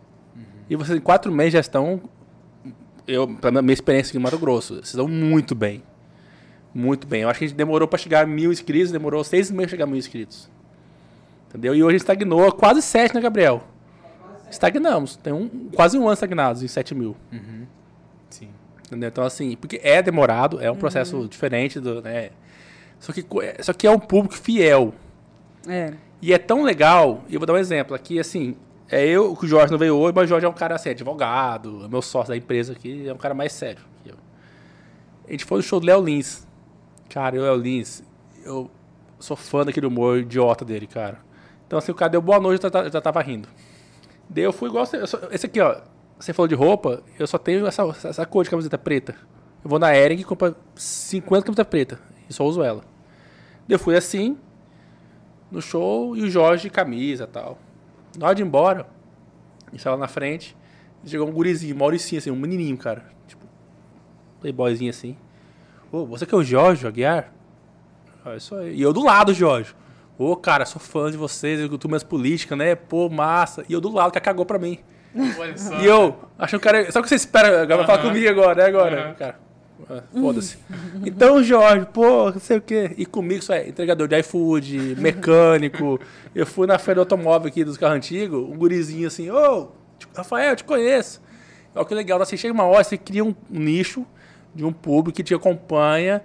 Tem um cara, que é o um amigo do Jorge, que ele acompanha o programa desde o começo. Deu um dia ele falou assim, Jorge, o Rafael era solteiro, deu em cima da Janina Riva, ao vivo, foi. Daí ele arrumou uma mulher que namorou a Marcela, que ela engravidou, ela cagou pra ele grávida e se casaram e o filho deles nasceu, ele foi falando. Ele sabia tudo. Cara. Sabia tudo, cara. Você vê, achei o programa, de ver as coisas que eu falo e vai lembrando. E a pessoa se sente íntima, né? Sente Isso íntima. É demais. Às vezes, às vezes, assim, as pessoas vêm falar com a gente, ah, vocês. E é, pô, que massa. E, acho... dia, não sei o quê. e eu não nasci pra isso, eu morro de vergonha, cara. Eu não sei, porque assim, aham, uh -huh, é. Oi, tudo bem? É, eu, eu, meio que duvido, assim, ainda. Quando alguém fala, é. ah, vocês são do canal, eu penso, não, é outra Kombi, não é a gente. Mas aí, às vezes, tipo, esses dias a gente tava em Mineiros, Minas. já tá aí, sei lá. E aí, uma senhora veio e, ah, vocês são do canal do YouTube e tal. Olha que massa, cara. Aí a gente falou, é, aí eu fiquei pensando, será que... Aí ela olhou e falou assim, ah, eu conheço a cachorrinha, a Tieta. Falei, putz, então é a gente mesmo, que ela sabe o nome da Tieta. Não, e teve um rolê também em Juazeiro do Norte, cara, que a gente, foi, a gente chegou lá num domingo, um calor, assim, é, terrível. É muito lá, tava, gente. tudo, tava meio que tudo fechado. A gente subiu lá pra ver a estátua de Padre Cícero, conversar com a galera, aquela coisa. E começaram a soltar fogos. E a Tieta, acho que ela nunca tinha passado por isso. Ela ficou em Fogos pânico. cachorro é sacanagem. É, Ela ficou em pânico. Ela ficou muito nervosa, tremendo. Aí a gente saiu de lá, ela ficou o dia inteiro amuada, assim, com medo, aí não tinha o que fazer. Vamos pro shopping pra fugir do calor. Aí chegamos no shopping lá e tal. Aí o menininho viu ela e foi pra cima dela, assim, gritando, assim. Querendo Um assustar. guri grandinho, né? Assustar ela, ela já ficou toda assustada. Eu falei, pô, não vou brigar com o guri nem É o nada, filho né? da puta, mas é. vou Mas vou fazer uma cara feia pra ele, né? Vou fazer uma cara feia pro guri. Aí eu olhei no olho do guri, assim, na hora que eu fui fazer a cara feia, ele olhou pra mim e falou: Ei, eu conheço você do Ah, YouTube. que massa, velho. eu já, ah, que legal. Tá. Desfez a cara feia. Ah, que Ah, massa. que bom. Valeu por acompanhar. Ei, mas e aí? E, e vocês seguem aquele canal Mundo Sem Fim? Esse eu, eu seguia já, faz tempo que eu não vejo, mas eu seguia eles. A gente, mas eu tô num rolê mais de ver a galera de Kombi também, assim. Até pra, ah, se acontecer esse problema, eu Ah. saber como lidar. É, hoje em dia a gente segue bastante gente que viaja de Kombi É. ou de van.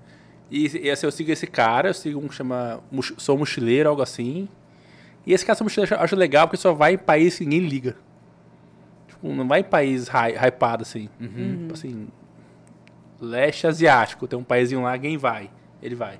Massa. Ele come- teve um episódio que ele comeu. Era um sapo, uma sopa de sapo. Que ele pegava assim a colher, daí pegava a parra do sapo com as peles saindo assim, ó. É, eu tenho que comer. comer. Nossa. É, não sei se eu encararia, não. Então eu Mas a acho. gente- A, a gente gosta desse rolê também de não ir muito pros lugares turistão, assim. É. Vocês, o Brasil, não sabia. Brasil tem uma cidade submersa. Tem. É, Três cidades foram submersas para construir o- a hidrelétrica Luiz Gonzaga. Tacuruba, é, Petrolândia. Petrolândia e uma outra que eu não me lembro. Em Petrolândia, você consegue navegar lá e você vai numa igreja submersa. A gente fez o vídeo, é demais, assim.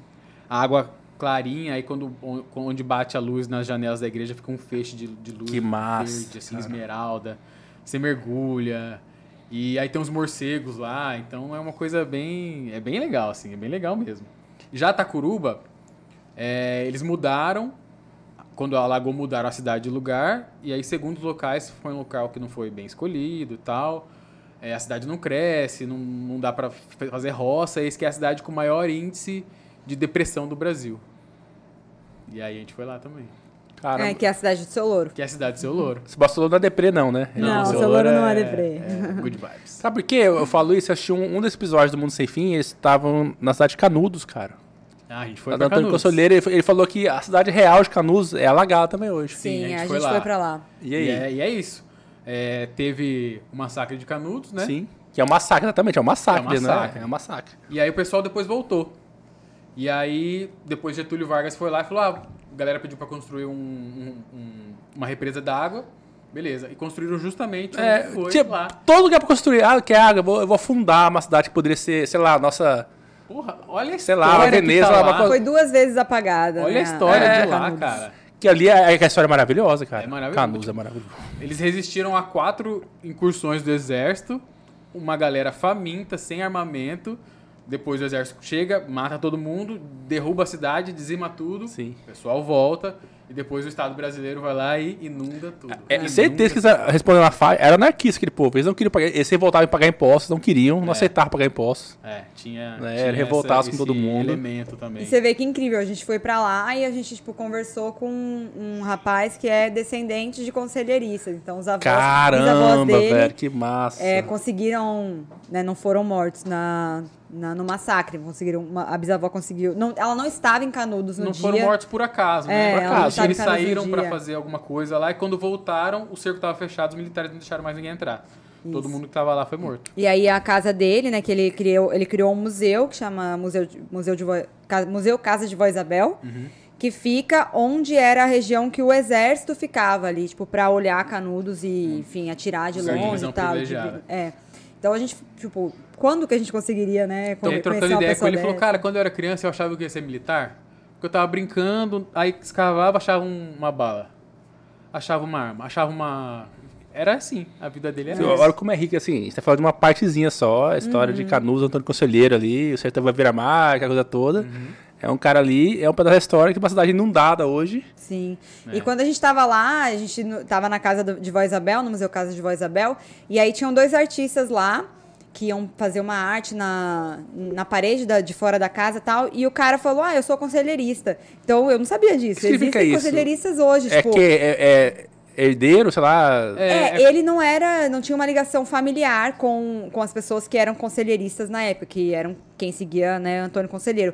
Mas é uma ideologia. A compreensão que eu tive, ele não me falou isso, mas que eu tive é como se fosse. Hoje é muito mais uma relação identitária, sabe? Eu faço parte Sim. disso. Eu faço parte Eu, dessa eu, história. eu, me, eu me entendo assim. É, não que necessariamente ele tenha aquelas ideias messiânicas de Antônio Conselheiro e tal, não. Mas eu sou descendente disso, eu faço parte dessa história aqui. Eu sou conselheirista nesse aspecto. Acho E eles que fazem- essa ideia mudou nesse sentido. E eles fazem todos os anos eventos, né? Fazem caminhadas por lá. E, E, vocês são jornalistas, né? E olha que legal. Eu Tenho certeza, eu que a, a minha esposa que fala que eu só me interesso por coisas inúteis. E ela tem razão. É, teve um jornalista, Euclides da Cunha, que foi lá para registrar uma. É, para falar mal do, da, da- da cidade, do Sim. Conselheiro. Uhum. Ele escreveu ao contrário, que virou os livros Sertões. Ele Sim. viu Uma a sacanagem que era lá. meio. né? Ele viu que virou o livro Sertões. E é um cara que foi morto pelo amante da esposa quando Sim. voltou. Exatamente. Olha, olha que do, olha que É é muito muito, louco. Brasil isso, cara. É muito É assim, Brasil. ele é o Euclides da Cunha, o cara escreveu um livro, Os Sertões. Aham. E, é, e é incrível, essa história do Euclides é incrível, porque ele vai é, totalmente republicano, né? Sim. Ele é formação militar, É, positivista, então esses caras são bárbaros. sim. O Estado tem que sufocar isso aí. Ele vê aquela barbárie e ele até fala que é o livro Vingador, né? Que nas páginas do, do, dos Sertões ele condena o que aconteceu e tal. Mas esse cara ilustrado, positivista e tudo mais, que tem ainda, ainda com esse olhar mudado, ele ainda olha com certo preconceito para as pessoas lá, morre numa briga de Corno. corno. Não dá tão isso que eu falo, é muito Ele Brasil é, o ca- isso. Ele é o cara civilizado. Ele é pra ser o cara assim, tipo, eu jamais serei corno, eu sou Euclides da Cunha, eu sou pica, eu escrevi os Sertões, eu sou positivista, sou o cara. Escrevi um trem foda lá, voltei pra cá, não, vou morrer sendo corno. Acho que o irmão dele morreu, né?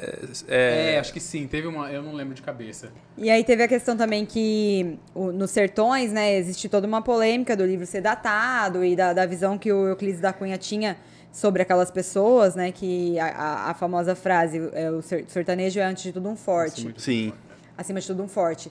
Que é uma visão meio animalesca, né, da, daquelas pessoas. É, ele. enfim. ele Eu não é sabe se é um elogio, né? momento, É, é o- Porque, é o elogio, eu ele- diria. Ele tava.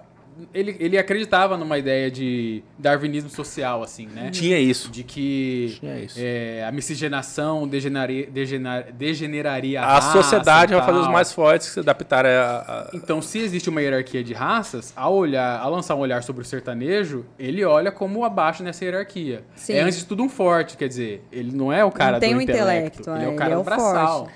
Uai, não foi no governo, aqui lá pra história já, né? Getúlio que teve um trem de. de. de. É, reca- que é? De Não, gente, é outro nome. Eugenia. Foi no É, governo era uma Getúlio, não foi? Que tava vigente. De- que era no mundo todo. Sim. E, o, e o, o, o que a gente achou interessante é que essa frase, né, que é tão icônica, enfim, é criticada e Ela, tal. ela sintetiza esse pensamento superado. e ela, e como ela é? está na entrada da cidade. Eu acho forte, eu acho, eu acho um grande, um baita elogio isso aí, cara. Quem conhece o Nordeste sabe que, pô, os caras lá. Não, é- mas depende da forma que você vê, porque é o que o Lucas disse. É você ver aquela pessoa como é, a partir da força. Então, tipo, Porque acho, É, eu acho não que a assim, partir do intelecto, Talvez né? uma, uma- um trabalho de ressignificar aquilo. Ó, Sim. sim. nós somos fortes mesmo e tal. Num- que- numa que- leitura que atual. apesar de toda a diversidade, É, estamos aqui. Mas naquele contexto, naquele momento, era outra coisa. Que a, a continuação dessa frase ele fala, é o Hércules Quasímodo. E Então é. ele tá juntando o Corcunda de Notre Dame Sim. com o ser mitológico ultra forte lá, filho de Zeus. Eu acho, cara, eu tenho uma paixão pra essa. Sabe uma, uma dica que eu dou pra vocês? Vocês até, até pensaram nisso? E, e de conhecer aquela lá no Amazonas, a Fordlândia, não que é aquela cidade que Henry Ford inventou o carro, Hum, precisava de pneu. Aqui o Brasil era potência do mundo de seringa. seringa, né? Aham. Do- aqui da- das árvores. Né? E ele construiu uma cidade no meio da, da Amazônia, uma cidade que tinha moeda própria, tinha tudo, chama Fordlândia, onde os trabalhadores, que a ideia na cabeça dele acontecer, pô, vou construir uma cidade lá no meio do mato, da, da- da floresta, e eu vou produzir pra caramba aqui é, borracha para meus pneus. Só que durou poucos anos porque as pessoas não conseguiam se adaptar àquela. Porque era assim, tá, você, pra você trabalhar, você tem que ter suas ferramentas. As ferramentas custam. Inventamos moeda aqui, vamos adaptar. Bitcoin. Custa, em vez de ser réis ou sei lá o que, vai ser 10 bitcoins. É uma moeda à parte. Então, as pessoas meio que trabalhavam para pagar o próprio trabalho, enfim. Entendi. E, tá- e as ruínas estão lá até hoje. Pô, lá. Fordlândia. Olha que doido, cara. Vamos lá. Meu sonho assim, é que eu não consigo. é, eu, tô, eu tô naquela fase que vocês são mais novos que eu um pouquinho, mas é superaram, que é. Consigo la- largar a loucura e partir. Mas, cara, eu me interesso, eu leio isso tem tudinho, Uhum. essas viagens, sabe? Uhum. E eu imagino vocês daqui a pouco, América do Sul também, né? É, se o canal crescer a gente conseguir Vai crescer, cara, isso aí- aí a gente... Mas a gente quer conhecer o horizontes. Brasil inteiro primeiro. Tem muita gente que, que a gente vê que sai assim com a intenção de conhecer a América do Sul e tal. A gente já fez antes, né, algumas viagens, tipo Argentina, Uruguai, nanã. Mas acho que nesse momento a gente quer, né, depois que a gente fizer o Brasil, É, eu acho que é um, é um sonho, começou como um sonho despretensioso. E É. eu acho que o nome traduz isso também.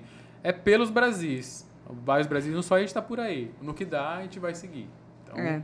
se rolar de crescer, quem sabe a gente... Ah, eu, eu não tenho dúvida. Vocês já pensaram em marcar um dia é, na rede social esse pessoal desses canais daqui? O próprio, esse é, Mundo Sem Fim, essa galera aí do. Pra conversar com eles, saber se dá, rola um collab ou coisa assim? É, a gente, eu não tinha pensado. A gente pensa em, às vezes trombar na estrada e aí... ver se E eles estão rola. rodando pelo Brasil de novo agora, né? massa. Eles escolheram rodar pelo Brasil de novo A gente agora. conheceu alguma, algumas pessoas que viajam, é, né, nos lugares que a gente foi. E aí, gente- no nosso podcast até a gente entrevistou dois casais É. que viajam de Kombi. E aí foi. É bem legal trocar experiência, porque, tipo, alguns viajam há mais tempo, outros ao mesmo tempo que a gente, mas tiveram outras experiências. Então é muito massa trocar experiência com quem tá na estrada também. Sim. E, gente, e como é que é? Vida de casal de uma Kombi. Olha, então, a gente trabalhava junto, né? A gente Já é- já é trabalhava- perrengue? A gente trabalhava lado a lado. Que já é perrengue. lá- Bem Você do literalmente. início. Lado a lado, então, assim, literalmente. entrou um trabalho, virou chavinha, era colega de trabalho. É. Saiu, virava. A gente conseguia fazer E- isso. Dá pra fazer isso? Uma Dá. prática? Conseguia Dava, A bem. gente conseguia bem. Mas, então, a gente já tá acostumado a uma convivência muito é, constante, né? Constante. É, a gente nunca não trabalhou junto. É. Tipo, desde que a gente se conheceu e começou a namorar. né? A gente começou a namorar no trabalho e, enfim, até final da. Quando a gente saiu no final do ano passado, e aí agora a gente tá trabalhando, né? Na Kombi, morando. Então a E gente aí- nunca esteve separada. É, massa. Aí a dificuldade agora é a questão de espaço, né? Que uma discussão, uma briga vai E rola? acontecer ali. Que tipo de briga acontece? Isabela, fala, fala comigo, Isabela. Vai, conta, Isabela. Porque o Ah. homem sempre fala, eu sou. Eu sou é que- Ah, que- eu acho que é- não tem nada muito específico, assim. Às vezes é tipo, tá estressado por causa de alguma coisa e dá uma resposta mais ríspida, assim. E aí você, tipo, pô, precisa falar comigo assim? Aí outro fala, mas você que falou assim, não fui eu. É que homem é aí prático. vira isso. É, vou defender você, Lucas. Porque às vezes ele tá preocupado que o motor tá pra fundir o motor. Uhum. A cabeça dele tá pensando em mil coisa que pode acontecer com a Kombi. Uhum. Entendeu? Então, assim, vou defender o Lucas. É. Aí, cara. É, tô, é, só fosse, ela, ela, ela, ela, tá com, com o Davi ali passeando. Aproveita, aproveita. Então, assim, tá pensando, cara, é, se eu rodar aqui, vai, vai, pode fundir, se eu acelerar demais, vai, vai fundir, se eu frear demais, vai esquentar. E, então, assim, nossa cabeça é diferente. Mulher não, mulher, mulher é um ser mais evoluído, mulher consegue, tem várias caixinhas no cérebro. Aí consegue, então, isso aqui, isso aqui, é homem não. Mas tem alguma coisa que eu faço que te irrita, assim? Que eu... Ixi, acho que... Vamos lá, vamos lá. Aí, Gabriel. Ah, antes disso, direto a gente tá gravando podcast. Ah, a gente e a gente começa a conversar, discutir, aí vira uma discussão, aí para a gravação e fala, pô, por que você não falou isso antes? Não sei o que e tal. É, ah, aí a gente tem que parar a, gente a resolve podcast. pra não voltar num climão. Aí volta a gravar. É, rola isso? Rola isso é, no último isso. episódio a gente tava gravando, tal, que a gente grava dentro da, dentro da Kombi. Aí ele foi pisar não sei onde e tava o cacho de banana lá. Aí ele, pô, você pôs o cacho de banana aqui e amassou todo o cacho de banana. Aí eu falei, ele tava gravando. Chamar essa voltou bem na hora as tretas dos casais. Eu. Não, eu falei, eu não pisei no cacho de foi assim, banana. Assim, foi assim, foi assim. Gente, ela tava falando, aí eu vi a banana amassada, peguei e falei, pô, pisou na banana. Mas falei eu... baixinho pra, pro, pro, pro podcast fluir. Ela, ah, o Lucas tá aqui falando que eu pisei na banana. Aí ele já ficou no puto. Ar. Eu falei, eu não falei que você pisou na banana. Eu Por perguntei se você pisou. Que, que eu falei isso aí, e tal. Desligamos. Aí paramos o podcast pra discutir. Ah, deixa falar, gente. Caso de família. Depois a gente cortou. Não, não corta. É sensacional isso aí. eu falei, não fui eu que pisei, nem lembro. Né? Agora eu não sei se bobagem. eu pisei na Por exemplo, a Marcela briga comigo porque eu levo lixo pra fora e não arruma cama. Como é que briga na Kombi com essas é, coisas? É, porque isso não tem muito, porque, tipo, não tem como não fazer. A, a gente é, tem que montar a cama e desmontar todos os dias. Eu não sei que a gente vai ficar, tipo, mais tempo em um lugar. Mas, assim, todas as tralhas grandes que não tem onde enfiar ficam na parte de trás da, da Kombi enquanto a gente está dirigindo, e aí quando para para dormir, enquanto o Lucas está dirigindo, né?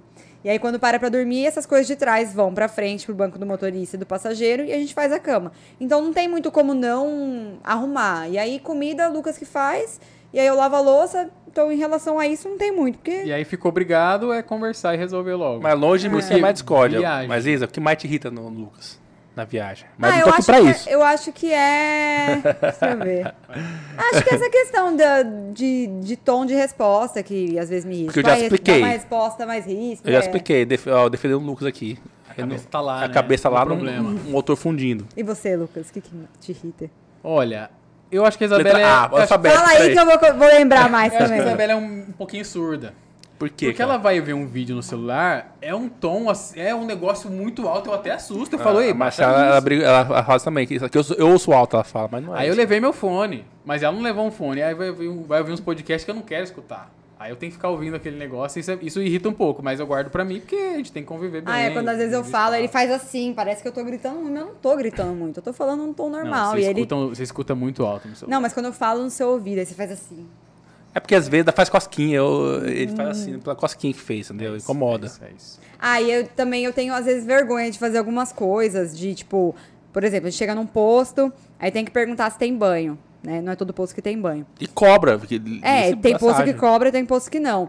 E aí a gente, a gente chega, eu tenho vergonha de perguntar, sei lá. Aí eu falo, vai lá perguntar, Lucas. Aí ele às vezes se irrita. Por que, que você não pergunta? Eu que tenho que perguntar é que toda vez. Tô dirigindo, tô pensando, vou parar pra fazer a comida. Que da que eu vou fazer, fundindo, pensando no almoço. Então, assim, Aí. já vou começar a desmontar o negócio. Vai lá e pergunta pra mim, rapidinho, pra gente agilizar. Ah, com vergonha. É, cara, ó. São coisas. Mas a gente não briga mas é bobagem, muito. É, é, bobagem, é bobagem, não briga muito. É, rapidinho já. Ah, mas ela briga comigo porque eu não levo eles pra fora, que eu não arrumo a cama, que banheiro molhado. que mais, Marcelo? Me odeia. É. Ó, se morar numa Kombi. TV alto com. É. TV alto com celular alto. Tudo ao mesmo tempo. Assim, é que eu sou, eu sou multitask. Desculpa. Ajudou não, né? É, mais ou menos. Mas assim, se morar numa Kombi não tem banheiro. Um ah, tem o porta-pote, mas o porta-pote. Ah, tipo, o porta-pote quem limpa é o Lucas. Ah, é verdade. O, como é que caga na Kombi? Então, a gente tem o porta-pote, que é um banheiro químico portátil. Ele é. Duas, são duas partes. A parte de cima é uma parte que é tipo um sanitário, e a parte de baixo onde fica eu guardado. Eu vi esse vídeo seu. É, a parte de baixo onde fica guardado ali o que você fizer, né? Xixi, cocô e tal. É, e aí ele é bem vedado, então não tem cheiro. Você põe um. um Quem limpa aquilo? Também, o Lucas. Eu. Tá, mas tá. Você não reclamou, nunca brigou com ela por causa disso. Não, nunca, nunca exigiu que ela limpasse também. Um dia não, eu falei, um dia limpa. Aí era, ai, mas como é que eu faço? Sabe quando ela quer limpar? Sei, eu ah, sei. Mas é assim. Como é que é? Ah, mas não sei o quê. Mas eu não pra... sabia, era a primeira vez que eu ia limpar. Ah, é. Aí, ó. Aí você tira aquela parte de cima, que é o assento, ela vira uma mala uma mala de Você sai com uma malinha de bosta. Ah, uma mala de bosta. uma mala de bosta. Aí Você quer, ou seja, você viveu, você se formou, virou editor-chefe pra carregar mala de bosta de hoje. bosta. Aí você vai lá no banheirinho do, do poço, joga a mala, aí vai, vai lavando. Água, sabão, tá? Joga fora. É. Até ficar cheirosinho e aí volta pra comer. Caramba. Mas a gente é, usa- É, é podre. É o pior serviço que Gente, tem. agora essa é uma pergunta aqui que o Gabriel mandou pra mim no WhatsApp particular. Como é que faz pra namorar na Kombi? Essa é uma pergunta que sempre fazem pra gente. Tem uma limitaçãozinha de espaço? Tem. Você tem que ficar meio curvado. na Kombi balança? E as pessoas não recebem? Balança, Balança, balança. balança. Teve uma vez. Vou Vai contar contar, isso. É, tem que contar, cara. Que É. isso, Zé. Não tem, só tem Acho que minha mãe e meu 247 pai estão pessoas assistindo. assistindo. Mãe tá assistindo. Mãe e pai, voltem no mudo aí. Não, teve uma vez que bateram na Kombi. Falaram, que isso? Era sua mãe daí. É, talvez fosse. aí a gente parou assim na hora e ficou quieto e parou. É, a Mas gente no segura geral, a onda. No né? geral, a gente vai bem devagar. Tá bom já. Ah, né? mas como é que a faz com, tá com com os bichos, a, a tieta A e o astronauta do lado? Eles não ficam na cama, eles ficam na, no chão, assim, da É, cama. a Então tem a eles- caminha deles no fica chão. ali. Então eles nem, nem veem a gente. Você bota youtubers ali, É, é, teve uma aí. vez que a Tieta subiu, aí ela ficou assim. é constrangedor. É. Aí a gente botou ela pra baixo, ela desceu e dormiu. Mas, falando de casal, Desculpa, mãe. uma pergunta que o doutor Fernando Faria, que é o nosso psiquiatra que vem sempre no programa. Certo. É, tem como ter tesão de casal 24 horas junto, assim, viajando Tem. junto, sem estando desarrumado o tempo todo? Tem. Tem porque a gente já tava acostumado com isso, a É, eu o acho que tempo não todo. era uma. Porque a gente sempre esteve o tempo Não, todo junto. mas vocês eram Beautiful People antes. Vocês iam lá, editor-chefe, É, imprensa. Era outra coisa. É, Praça da Mandioca, cervejinha, todo aquele charme. É. Agora não, agora é. Igual o, o episódio que você falou lá, é.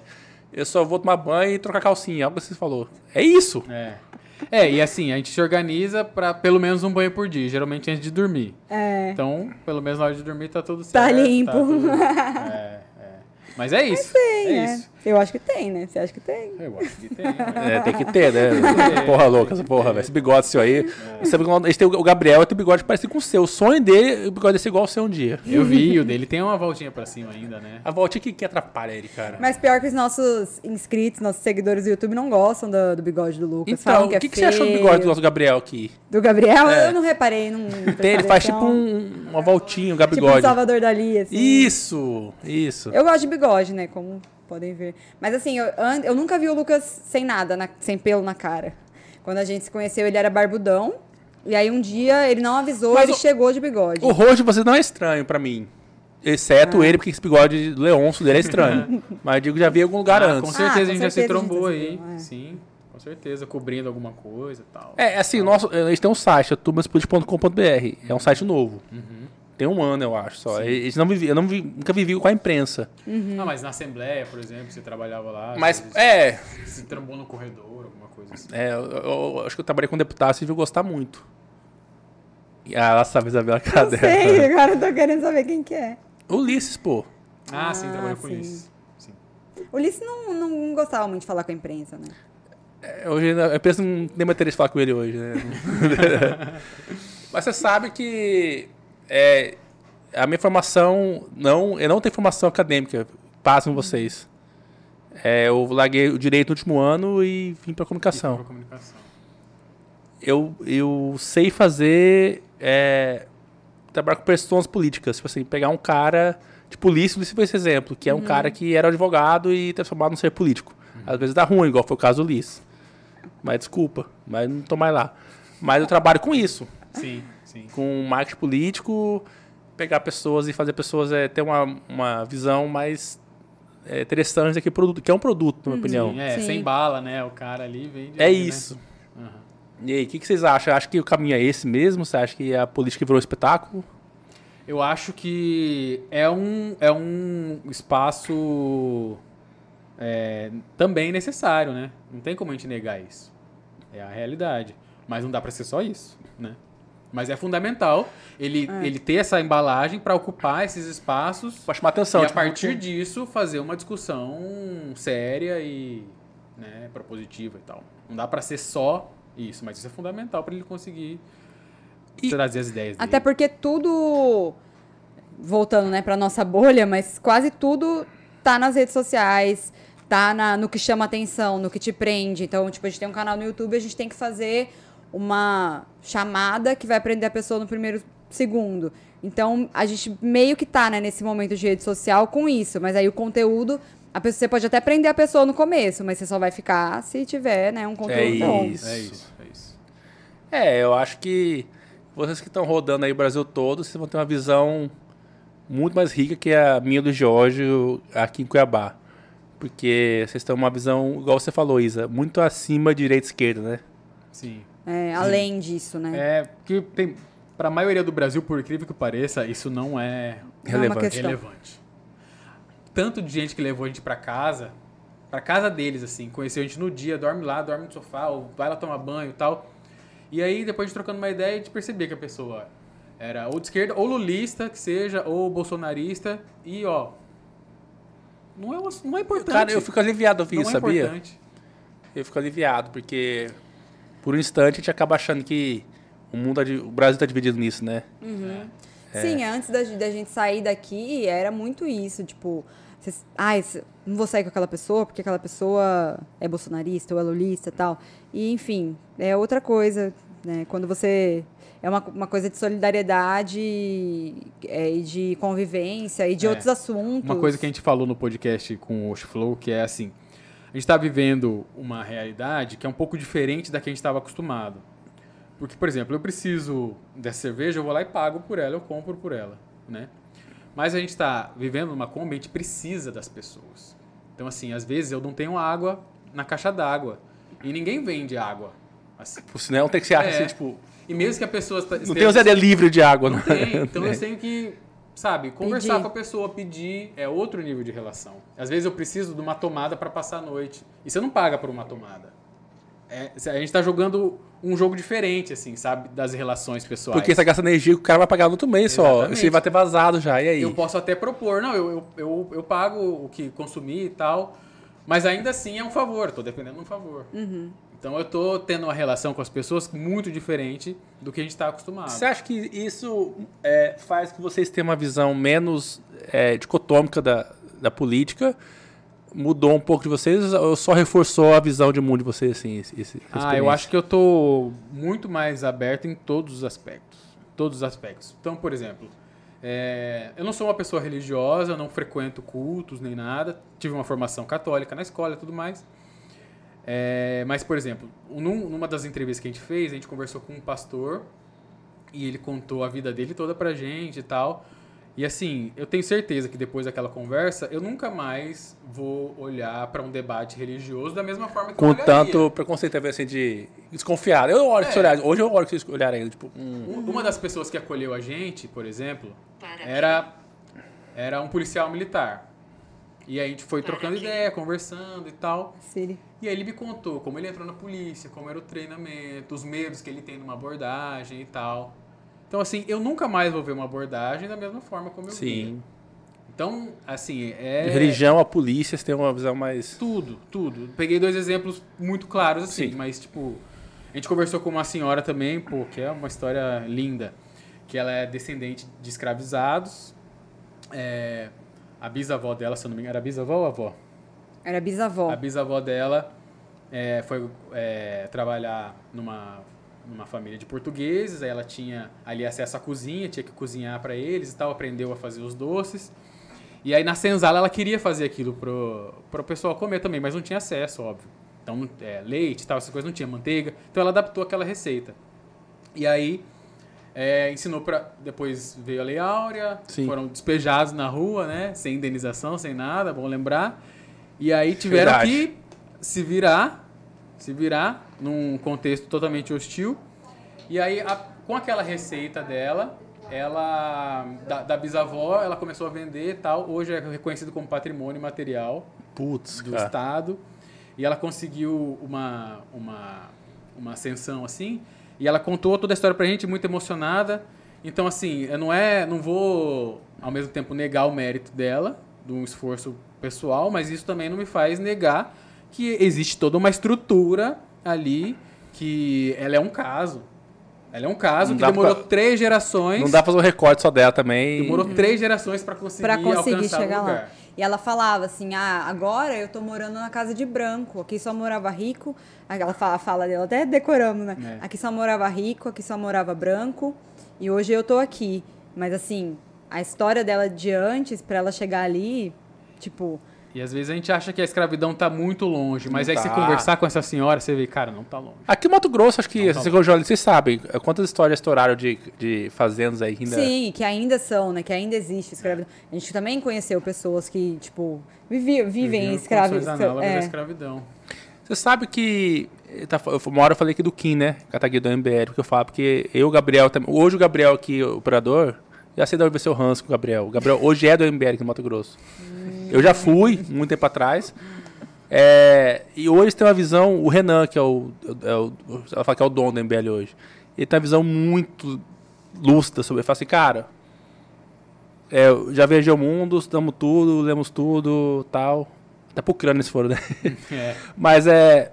O Brasil é, é algo à parte. Eles não tem, não tem como gente pegar uma receita nem que, de liber- liberalismo econômico, de social-democracia da Europa e querer encaixar no Brasil. Não, o Brasil é o Brasil.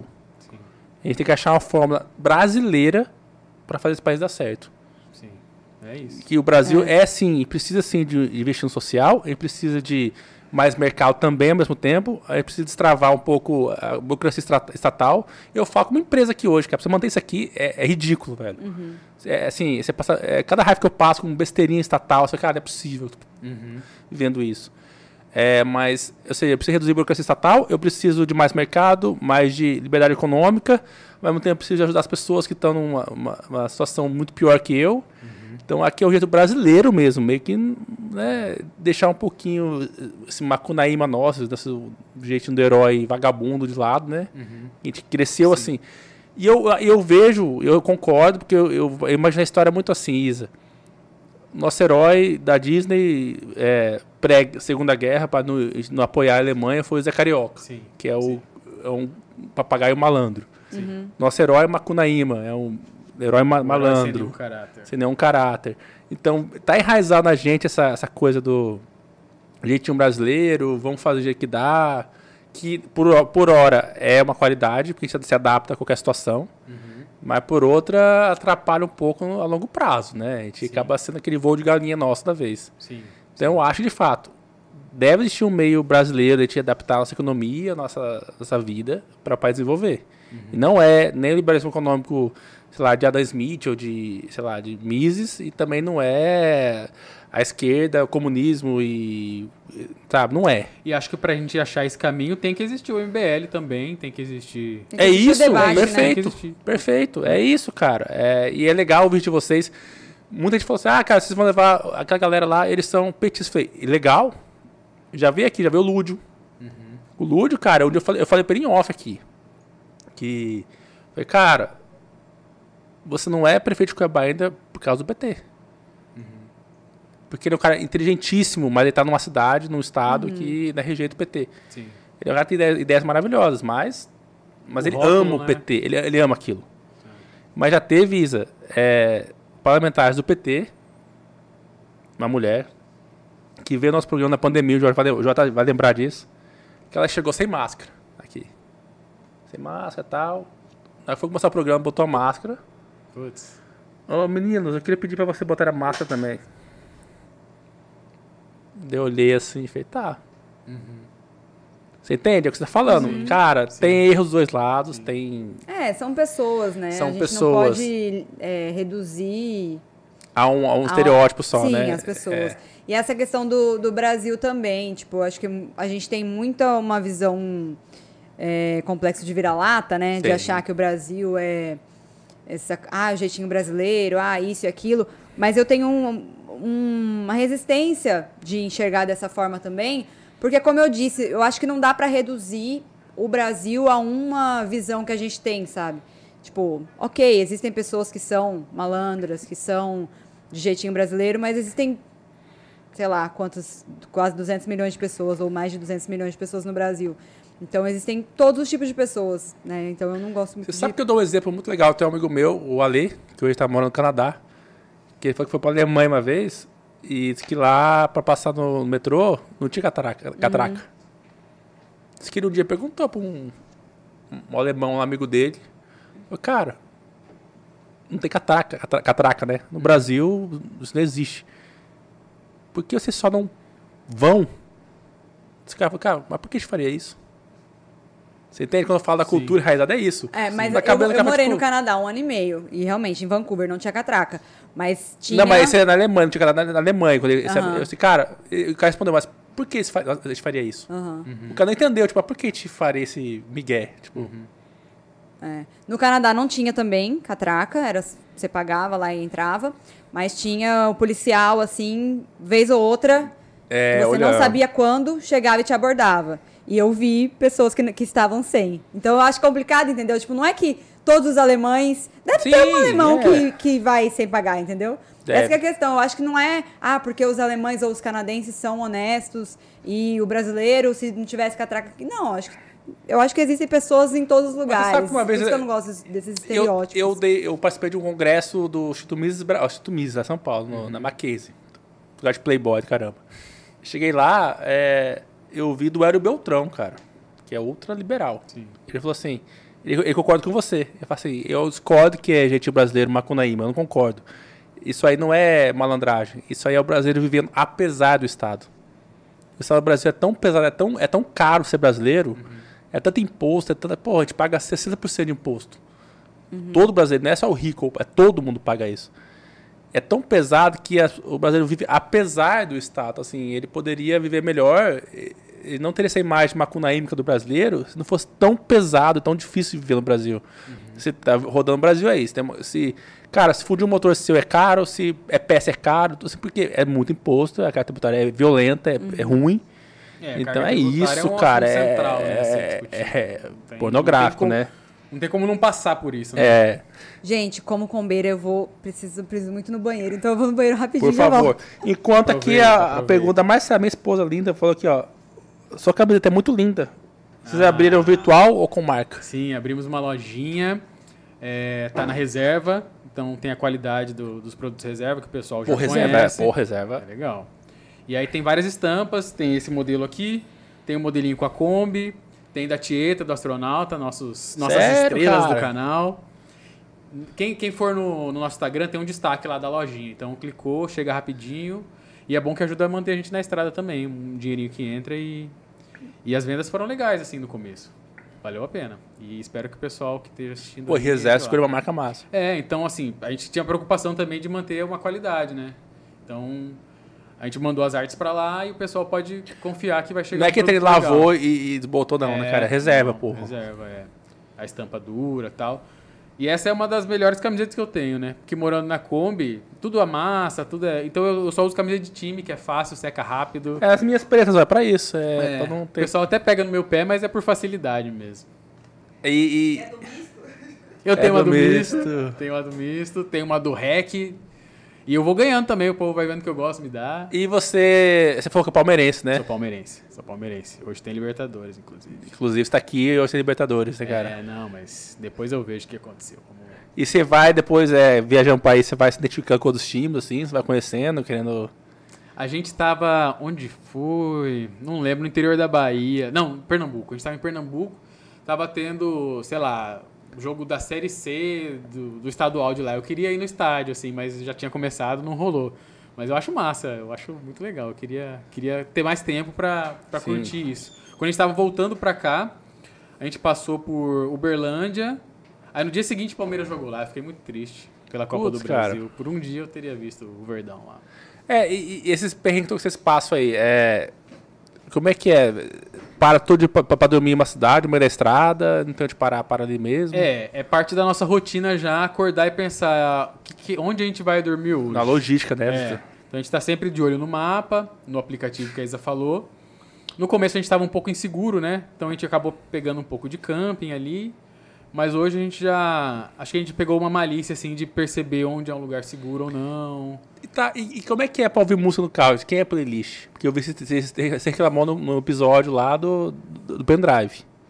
É, é mais do Lucas, mas a gente tem um gosto parecido. e Eu acho que com os anos de casamento a gente foi afunilando mais ainda. Então, é, a gente ouve muito MPB, né? Coisa que a gente ouve mais junto. É, tem um lance que meio que tudo que eu gosto ela gosta, mas tem coisa que ela É. Gosta. e não dizer que você tem personalidade musical. Não queria ser Não. discórdia aqui, Isa.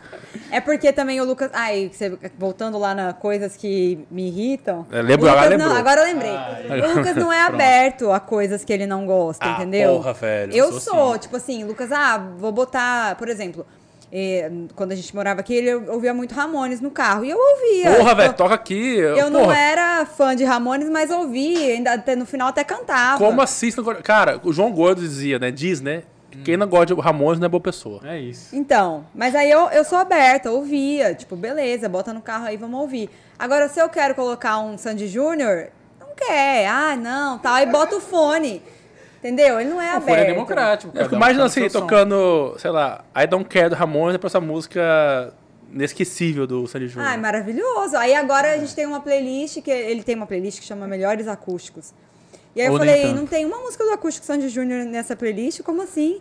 Aí eu- ele falou, E como é que duas. você, com a visão Aí eu abri duas vagas, ela teve que escolher as duas. ah, do cara de comunicação que começam a criar até hoje uma playlist da Combo de vocês? Então, ó, quando a gente foi sair, nossos amigos, a gente fez uma festa de despedida e nossos amigos fizeram uma playlist pra gente, que chama Pelos Brasis, então a gente ouviu. Só que a gente ia, a gente foi, começou a fazer, né, uma de músicas que a gente conheceu na estrada, de tipo assim, Mas uma música que tava tocando no Nordeste, que a gente não conhecia tal. Tem, a gente não deixou de lado, tá lá. Tem algumas Mas músicas. dá pra, se eu quiser acessar o acesso a playlist de vocês? Acesso. É, chama, acho que chama Pelos Brasis, mas a gente, Acho vai, a gente é vai colocar no... Ouvimos pelos Brasis, Ouvimos pelos alguma Brasis. coisa assim. Mas, a gente vai, vai dar no um... Lucas Bólico lá no Spotify, que vocês vão achar ele. Não, a gente vai... Vou melhorar ela e vou, vou Legal essa ideia, cara. É. Sabe o que eu quero, eu quero convidar vocês? É, a usar o nosso site, Isa, pra vocês colocar o blog de vocês de viagem. Ah, legal, Ah, legal, legal. legal, legal. Porque como a gente recebe muita gente aqui é, Uhum. no programa, Uhum. que é um assunto que muito interessa eu e o Jorge, assim, essa questão de, de ter esse olhar diferente pro país todo, sabe? Sim. E eu acho que vocês conseguem ter um olhar, assim, político, barra humano, barra cultural, musical, assim, né? Gastronômico, É. diferente, né? Que... Tanto que a gente fez até um, é, um roteiro, algumas partes meio histórico, assim. Então, passamos em Canudos e tal. A gente fez um é roteiro lá, musical. passamos na casa do Luiz Gonzaga. Fomos conhecer a É, terra e a casa. Vocês foram na terra do Lula lá, é... Garanhuns, Passamos em passamos em Garanhuns. passamos em Garanhuns. E aí saiu perguntando, o que, que vocês acham do Lula? O que vocês acham Vocês do têm Lula? que ir na, na cidade do Bolsonaro agora pra Pois falar. é, Queremos ir, que ir. queremos ir. Que nem sei, é, é Queremos Minas ir. Gerais? Que ele... Não, é, Ele é da... Ele de é São interior de Paulo, São né? Paulo, São é. Paulo, é Eldorado. É Eldorado? É Eldorado, eu acho. ali, é. né? Mas até a Dula a gente fez até um vídeo, porque a gente falou, ah, vamos, vamos perguntar o que o povo acha dele aqui. E aí, o primeiro cara que a gente achou tava falando, é o maior ladrão que tem, não sei o quê, rouba, que massa rouba tua meia isso, sem cara. sapato. E ele salvou o vídeo, né? Porque Você imagina vê. todo mundo Mas tá falando ele foi bem. o único. Tipo, todas as outras pessoas falaram bem. Ele foi Mas o ainda único que bem a gente achou. que a gente achou ele, ele falou. É. É, um la- e- aquele lá rouba sua, rouba sua meia sem tirar seu tênis. É. como, como que é isso, cara? E aí os Rouba- amigos dele tudo, tipo, tirando sarro Como da é que rouba cara mesmo dele, tirar o todo- tênis, Lucas? Todo mundo lulista. Mas e você ele sabe era que é, o Lucas é Ramones, mas sabe que o Ramones é uma banda extremamente republicana.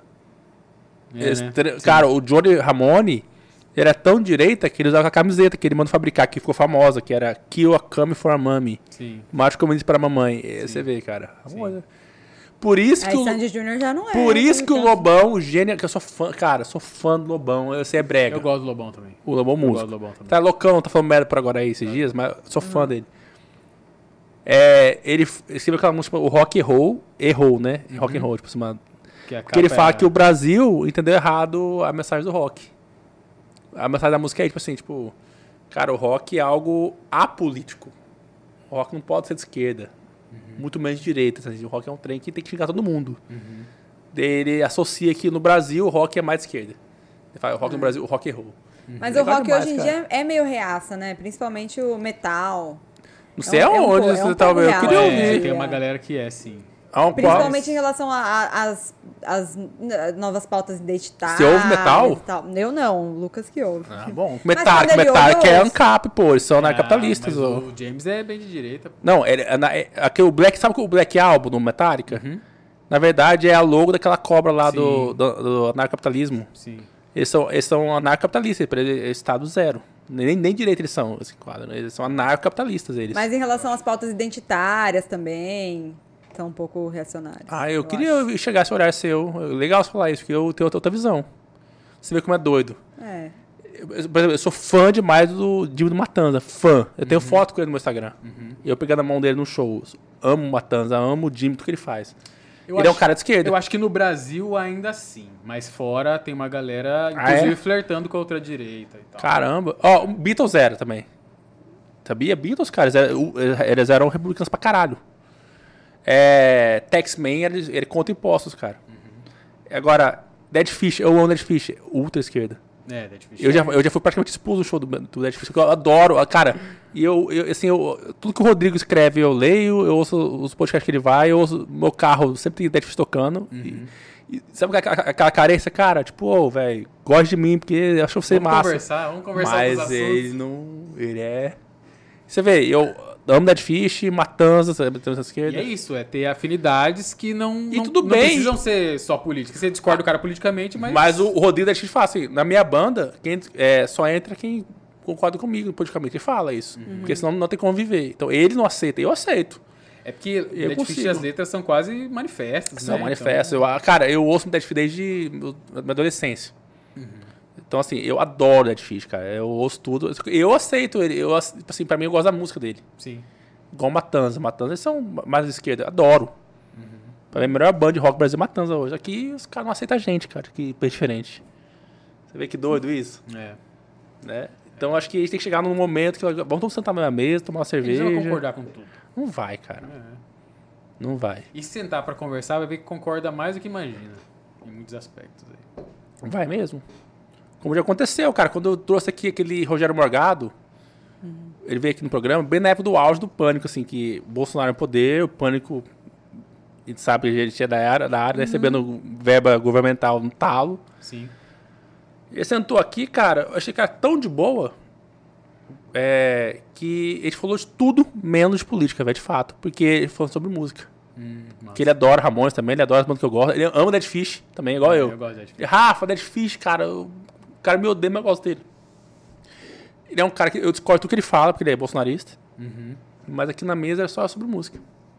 É isso, né? E é humorista, que eu acho massa. Bolsonarista que eu discordo. Mas é um cara bacana. É, nossa viagem é muito sobre isso. Uhum. Se conectar com pessoas. E é um lance assim de pessoas que você nunca encontraria na vida. Nunca. Não tem você não teria e essa aí, oportunidade. De repente você cruza com ela e você tá aberto pro que vier, entendeu? E, e você percebe que ela também tá. Porque ela está ali te oferecendo o que está ao alcance dela. Por exemplo, a gente já chegou a, ah, não, dorme lá em casa, tal. E aí você vê que a pessoa tá, tá é um jantar humilde, mas é o que ela tem, é tudo que ela tem. Que massa. E é véio. muito pouco e ela tá dividido com você. É. Isso assim é. é Começa a pensar em direito esquerdo uma hora dessa. Sair... Não tem. Isso é irrelevante, cara. Quando a gente foi sair de viagem, o Charles, que é o rapaz que fez a Kombi, ele falou pra gente, ele falou, olha, vocês vão ver que tem muito mais gente boa do que ruim no mundo. E assim, quando a gente decidiu sair, minha mãe ficou desesperada, né? Tipo, não, perigoso, não sei o quê, não, não, não. E a gente também, aqui em Cuiabá, morria de medo de tudo e tal. Mas quando você vai, cara, é verdade, tipo, a gente não encontrou até hoje nenhuma pessoa ruim, espero que a gente não encontre, mas se encontrar vai ser uma exceção. Por, pelo tanto de gente boa que a gente encontrou, que tipo, massa. pessoas abertas a ajudar a gente simplesmente por isso. E obviamente isso mudou a gente no sentido do que a gente oferece para os outros também. Eu acho que antes dessa viagem, se eu visse uma pessoa é, viajante ou alguém que, tipo, putz, está ferrado ali, talvez eu passasse, ficasse com medo, falasse, não, não vou parar para ajudar essa pessoa. E hoje em dia eu, eu acho que eu pararia, sabe? Tipo, e talvez faria é, o que as pessoas fizeram por mim. Que doido. Por entender que as pessoas é, são boas mesmo. Acho que, acho que, tem um lance que às vezes a pessoa ela te, o que ela te oferece você não tem como pagar. Sim. Você não tem como agradecer. Aí o que você tem é meio que entender que você tem uma responsabilidade de passar adiante, então. É. Então que quando você encontrar alguém que precisa, faz aquilo que a pessoa que você gostaria que fizesse com você. Uhum. E isso isso me mudou assim. Com certeza isso me mudou nessa quando a, quando a Kombi quebrou, que a gente ficou morando na oficina lá. É, eu vi esse episódio também, que tinha um subterrâneo lá. É, a gente é. encontrou um subterrâneo lá e tal. Mas a gente ficou morando na oficina dele. A gente tomava banho na casa de, do, do filho do seu louro, né? Que era mecânico lá. E lá é uma região de sertão que só chega água duas, uma vez na semana, Menos né? de uma, Menos vez, de uma vez na semana. Chega na sexta e depois vai chegar na outra segunda. E a gente tava Pula com muita roupa acumulada para lavar. E aí a Leninha, que era a esposa do Daniel, que era o mecânico, falou: não, lava a roupa aqui em casa. Ela tinha tipo um tanquinho e tinha uma máquina. Ela falou: não, pode lavar a roupa na máquina porque chegou água hoje. E aí a gente ficou tipo, putz, mas tipo, chega água uma vez. Tá, mas vai vou... acabar, é. É, e ela falou: tipo, não, lava, não deixa. Enche suas caixas d'água aí. É.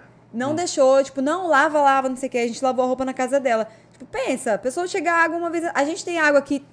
É, pelo menos na minha nisso. casa, né? Não é uma questão. Todo dia não é uma questão. questão. Nossa, é. E talvez eu não deixe, sabe, antes falar, ah, botar uma pessoa na minha casa pra lavar a roupa dela, tipo, estranho, sabe? Eu acharia estranhíssimo isso. Uhum. E não, yeah. lavou a roupa, não, já fica pro jantar, vou ver o que, que tem aqui. Daí pega a sobra da geladeira ali, vai fazendo. Já faz. É, já faz e tal, e fica conversando, enfim. Então, isso é uma coisa que a gente realmente, é, quando a gente saiu, a gente tinha muito medo. Muito, todo mundo que conversa com a gente fala, putz, mas como que é? é violência, é, que é que eu assalto, imaginei, imaginei isso. né? Porque é óbvio que tem, tem, a gente acompanha viajantes que já passaram por situações é, como essa. Mas tem muito mais gente boa. E isso a gente viu na prática, assim, em vezes que a gente precisou e a gente não precisou pedir. Em nenhum momento, né, a gente pediu para alguém, tipo, putz, andando na rua, moço, você pode me ajudar? As pessoas vinham até a gente, tipo, ah, vocês estão viajando? É, vocês precisam de alguma coisa? Querem ir lá em casa? Então é. Teve um dia que a, a gente estava indo embora de BH, saímos de BH, num domingo à tarde, tudo fechado começamos a sentir um cheiro de gasolina, cheiro de gasolina. É, uma compra da pânico isso. Começou né? a descer, encostei, aí eu já procurando lugar para encostar, passou um caminhoneiro, tá vazando gasolina, encostei. Pá. Falei, pronto, vamos ter que dormir aqui, no meio de uma BR, domingo, onde que eu vou achar mecânico? Aí de repente domingo, veio meio-dia. Um, meio-dia, de repente vem um casal com um bebê no colo, uma criança. O que que foi aí? Ah, tá vazando gasolina, tal. Ah, eu conheço um mecânico, vou ligar. Não, esse cara já, já tá bebendo, falou que tá bebendo, tá no churrasco, não vai fazer. Conhece o quê? Ah, Mari, é, pai da minha esposa é mecânico, deixa eu falar com ele aqui. Ah, ele falou que vem. Aí deu um tempinho, passou o tempo, ele, não, vamos ficar aqui esperando você. Não, pode ir, não, a gente vai esperar. Aí veio o pai dela de bicicletinha ali e tal. Ficaram um tempão ali com a gente. Ficaram umas três horas umas com a três gente. horas gente. No tipo, domingo, na hora do almoço, nada. com um bebê de uns 10 meses no colo e uma criança de uns 6 anos, tipo. Imagina, tipo, eles ficaram quando, ali numa quando eles viram que tava resolvido, ficaram satisfeitos, falaram que bom, pode seguir viagem aqui. Que doido, cara. Dá pra, dá pra imaginar isso numa cidade grande. Não, não, dá. não, dá. não dá. É, e até no litoral, assim, a gente viu essa diferença. No interior é outra coisa. No litoral, as pessoas já são mais distantes. Quando é litoral, cidade pequena, ainda é um, um pouco, mas não é igual ao interior. No interior, as pessoas são muito abertas. E, tipo, interessadas por, por, por seu, seu universo e, e dispostas a te ajudar. Que é uma coisa que na cidade grande e nos litorais é mais difícil. Gente, a gente está chegando ao final do programa. Antes eu queria fazer uma pergunta. É, somando tudo que vocês passaram aí, a gente vê essa dicotomia direita-esquerda, essa experiência que vocês passaram aí. O Brasil tem jeito fora dessa desse escolha entre Lula ou Bolsonaro? Você acha que tem uma saída para isso? Vai além disso? Acho que tem que ter, né? Acho que tem que ter. Tem que ter uma saída. Acho que vai, e vai ter, e a gente vai construir. Só que assim, não é, uma, não é um caminho linear, né? A gente não vai. Vai ter muito perrengue no caminho. É igual, é, igual a de vocês, né? volta, né? É. E aí consegue avançar um pouco e de repente tem que dar uns passos para trás. Eu acho que não Porque tem... assim, a gente olha o hoje, o agora, tá tudo errado, tá tudo muito Pô, ruim. Sim. Mas se você lança um olhar numa perspectiva histórica, olha o quanto as coisas melhoraram em Porra. 40, 50, 60 anos, entende? Então acho que às vezes a gente tentar enxergar o processo a floresta inteira em da árvore é, ali, né? a gente vê, não, isso melhorou. Pô, a saúde está muito ruim, mas olhando uma perspectiva, olha como melhorou. Uma história, uma história recente é, ainda melhorou. Não é, não é querer ser é, otimista e a ponto de, de limitar uma ação. Não, não é isso. É ter um olhar crítico mas também acreditar que, porque se a gente não acreditar, não, não vai pra Aí desiste tudo, né, cara? É. Eu acho que não tem resposta fácil. Então não é assim, ai, vamos privatizar tudo que vai resolver o problema. Aí vamos estatizar tudo que vai resolver o problema. Não tem resposta fácil. Não tem resposta única. Como a gente já falou várias vezes, nós temos 200 milhões de habitantes, diversas formas de viver, diversas necessidades. Então a minha necessidade aqui em Cuiabá, morando, a gente morava no Araés, morando no Araés, trabalhando com jornalismo, não é a mesma da pessoa do interior de Pernambuco. Então, a, a, se a minha necessidade não é a mesma, a solução não vai ser a mesma. Então, não é fácil, realmente. É, é, é difícil pra caramba você gerir um país de 200 milhões de habitantes, né? Mas eu acho que sim, e eu acho que talvez comece por a gente é, olhar pra gente mesmo de outra forma. Porque se você começa olhando o Brasil de um jeito que, ah, só tem vagabundo, ah, só tem gente que quer se aproveitar um do outro. Ah, eu vou embora do Brasil porque aqui não presta, o negócio é ir para outro país. Se a gente já olha assim, sabe, você já começa se, se rebaixando e aí fica muito difícil mesmo. Já errou na premissa, né? É, já erra na premissa. Então, sim, eu acho que tem jeito, eu acho que tem muitas necessidades, a gente viu muita desigualdade, a gente levou muito soco no estômago nessa, nesses quatro meses, sabe? De ficar triste pra caralho e pensar, tipo, meu, essa situação a gente não tem o que fazer. O que eu posso fazer para ajudar essa pessoa? Não, não tem nada, não tem o que fazer. Pra, tipo, é, é, sabe, não tem uma política pública aqui que, que precisaria chegar. Então, eu acho que é necessário muita mudança, sim. Mas talvez comece por isso, por a gente olhar mais o nosso país, olhar as nossas diferenças e debater para chegar em, em, conclusões que não serão fáceis. Não é, não é simples. Vamos ter que achar o jeito brasileiro de mexer é, nesse país, é. né? É. Essa, é uma, é essa é uma resposta quase marxista, né? Tá levando em conta a, as questões do atuais do momento, do momento e da sua, da sua região. Uma resposta quase marxista. Quase marxista. o Marx só errou porque ele, ele não viveu bastante para ver a consequência do, do, do, que ele pensou. Mas ele não é culpa dele, porra. Muito que, muito que a gente pensa hoje, daqui 10, 50 anos vai estar tudo mais diferente, é. entendeu? Sim, é, é a gente sim. é resultado do, do nosso é tempo, É isso. Né? E tá, e qual é o próximo passo agora? Vamos para onde? Então, eu acho que definimos, né? Ou não? É, definimos. Vamos definimos. pro norte. Vamos pro, norte. norte, vamos pra Amazônia. Vocês vão notar a minha ideia do, da Fordlândia? Já, Vamos, tá, já- no, já já tá tá no no roteiro. caderno. Tá no roteiro já.